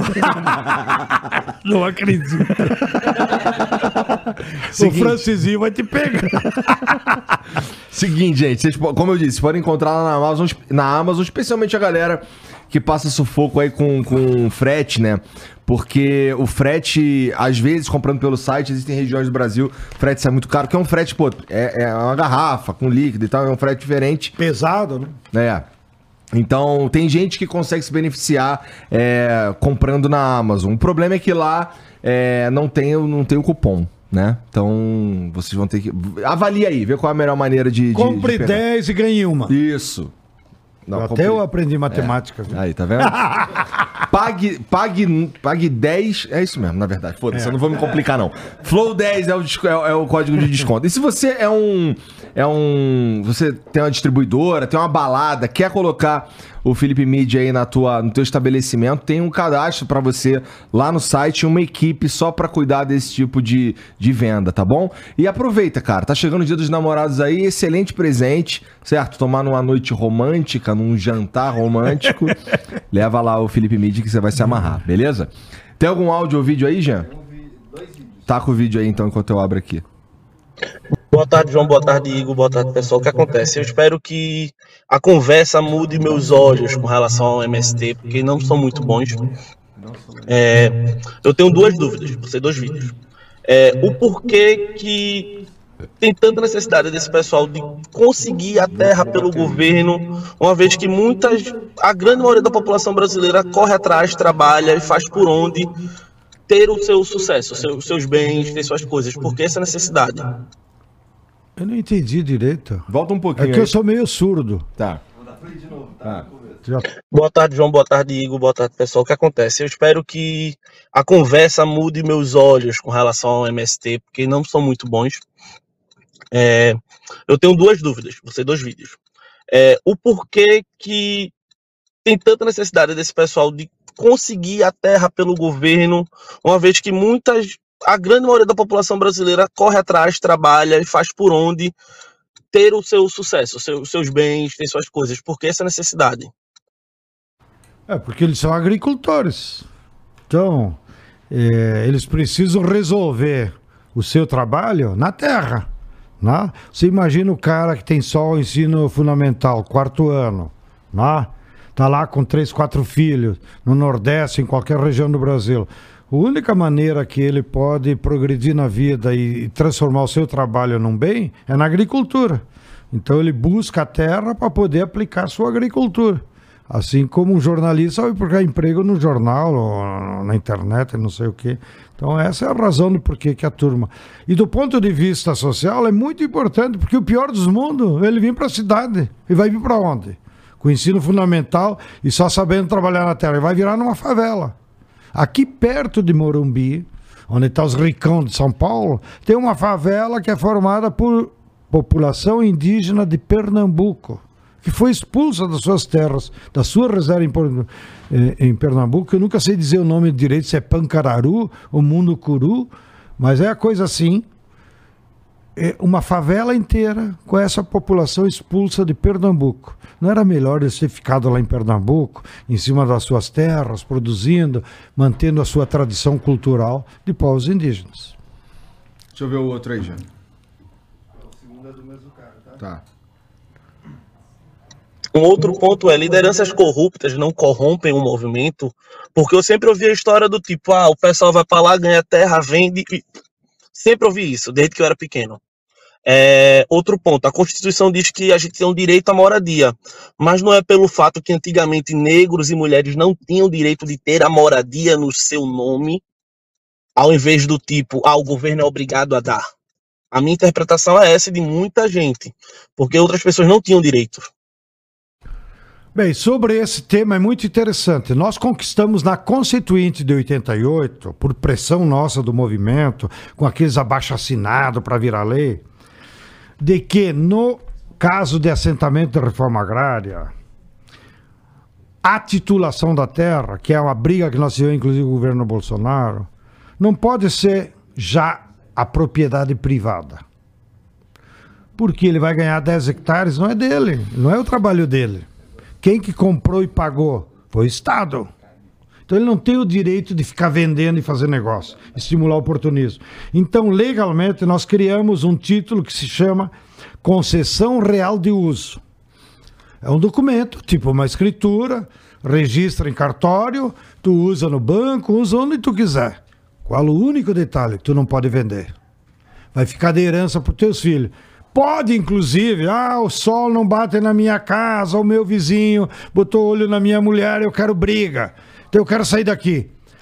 É permitido tu trocar. Então o INCRA diz: tá bom, então tu tá com problemas aqui, então tu troca, vai morar naquele outro município e alguém de lá vem aqui. Essa que é a, a, a defesa que o MST faz. Nós defendemos o título de propriedade mas é uma propriedade específica, concessão real de uso para impedir o cara de vender. Porque seria até uma afronta ao dinheiro público. O INCRA desapropriou, pagou o fazendeiro. Agora tu tá lá em cima e aí tu resolve vender. E se ele vender, que é o que a fazendeirada quer, vai vender para o fazendeiro, né? Aí volta a concentrar a propriedade da terra. Seria um contrassenso, uma estupidez que nós não podemos permitir e desmoralizaria a luta, porque daí o companheiro vai pensar porra, dá, vale a pena dar terra, dar terra, né, para esses pobres e depois ele vender? E também esse direito de concessão real de uso tem que ser no nome do homem e da mulher, porque a mulher é a mais tinhosa, né? É uma pena que esse mesmo conceito não se aplique, talvez, para as casas do programa Minha Casa Minha Vida. Porque deveria ter também uma lógica assim, tá bom, o governo vai te dar uma casa, aí sim é dar, né? Subsidiada, porque o cara só paga 10% do valor real do apartamento da casa, mas não pode vender, pode passar para outro. E deveria ser no nome da mulher. Daí a mulher mais senhosa. Na primeira briga, então vai embora tu, mas eu vou ficar aqui cuidando dos filhos. Câmbio, camarada Flow! Ó, o YTN mandou, Stedley, o que você falaria a um pobre de direita que se orgulha de ser uma mão de obra barata patética, se doendo no chat, achando que terá o quintalzinho de 12 metros quadrados invadido? Eu lamento, né? Mas a nossa sociedade devia investir mais em educação. Então, ele é um pobre diabo, está sendo manipulado ideologicamente, ele não tem culpa. Quem tem culpa disso é a sociedade. Poderíamos aplicar esse mesmo exemplo para os nossos adolescentes infratores. O cara tem culpa? Não. Ele está começando a vida, aí por necessidade comete uma besteira, por influência. Ah, quer comprar um, um baseado, não tem dinheiro, quer comprar um tênis da moda, tem dinheiro e faz uma besteira. É uma besteira, mas a culpa é da sociedade. Então a sociedade só vai resolver isso no médio prazo, ampliando a educação, ampliando os, os, os espaços públicos de cultura, para essa pessoa abrir as ventas, né? Ver que o mundo é maior, que a Terra é redonda, não é plana, né? Então, é, precisa paciência, precisa paciência, mas ele é vítima também. O Pedro. Esse aqui não, é, é do, mesmo- é do Pedro também, mas é agora um texto. Eu entendo que precisamos de um Estado mais presente. China, com menos tempo, fez muito mais a diferença. Calma aí. É que faltou uma vírgula aqui, peraí. Eu entendo que precisamos de um Estado mais presente. China, com menos tempo, fez muito mais. A diferença é uma só. É, na China, a corrupção é punida com morte. No Brasil, dá em reeleição de deputado rachador, presidente corrupto, etc. Desejo mais. Caralho. Vou ler. Desejo mais defunto e menos corrupto pro Brasil. Ele pegou pesado. Pegou Pesado. Eu acho, que, é, isso foi só um comentário. é, mesmo, eu acho que a né? melhor solução para corrupto é um lote de terra na reforma agrária, para ele trabalhar, fazer o que está no evangelho, já que eu sou maravilhoso. É uma puta ideia, né? Não? É, para eu que sou de corrupto, forma... é corrupto? Vai lá, vai lá. Planta, um arroz pra nós lá, então. É, é, é, isso Né? aí, isso aí. Como tá no Evangelho, já que tenho formação cristã, você vai tirar do teu suor o pão que vais comer. Então, pode ser uma boa solução. O trabalho regenera as pessoas também. Acredito nisso também. É. João, obrigado por vir aí, cara. Obrigado pela, pelo teu tempo. Tu usa redes sociais, cara? Porra nenhuma. Tem um Twitter, mas é eles que fazem. Aí É? eu só dou a ideia. Fala isso que hoje eu fui no Flow. Tá. Eles botam. Mas Tá eu bom. não tenho paciência pra ficar lá no. Entendeu? Então eu vou perguntar pra vocês quais, quais são as redes sociais, vai. Ah, o MST. Diz as do MST, que aí sim. Fala. Pode seguir no Instagram, Movimento Sem Terra, E No Instagram, o arroba é Movimento Sem Terra. Aham. no Twitter, MST Underline Oficial. No Twitter, MST Underline Oficial. Você Tá. vê que as ideias do João Pedro não são oficial. Então vai estar aqui na descrição pra vocês aí. É, segue lá, tá bom? Segue a gente também, tá tudo aqui na descrição. É, aproveita e entra no Discord aí, se inscreve, dá o like no vídeo. É, e se quiser virar membro também, ontem teve uma live exclusiva pros membros aí, amanhã vai ter mais uma paradinha, né? Que a gente vai fazer às 7 da noite, não é isso? No Discord só pros membros, tá? Tu É, trabalha sábado eu também. trabalho sem parar, meu irmão. Tá louco, meu. Tu sabe que não é trabalhando que se fica rico, né? Não, mas aí tu tá defendendo uma ideologia meio burguesa, hein, João? Não, não é burguês. Tá pra caralho, Não tá é? pra caralho. Eu tô dizendo que o trabalho é justo e necessário, mas não precisa exagerar, né? Obrigado, João, por vir aí. Imagina. E obrigado a todo mundo que assistiu também, tá bom? Um beijo pra vocês e a gente se vê semana que vem. Tá legal? Ou agora depois do Flow Game. Ah, é, eu vou pro Flow Games agora, já ganca lá também, né? Aí. Eu vou lá falar do, do, do Diablo, da, da série Diablo e do lançamento do Diablo 4, tá bom? Obrigado todo mundo e a gente se vê lá. Um beijo. Tchau.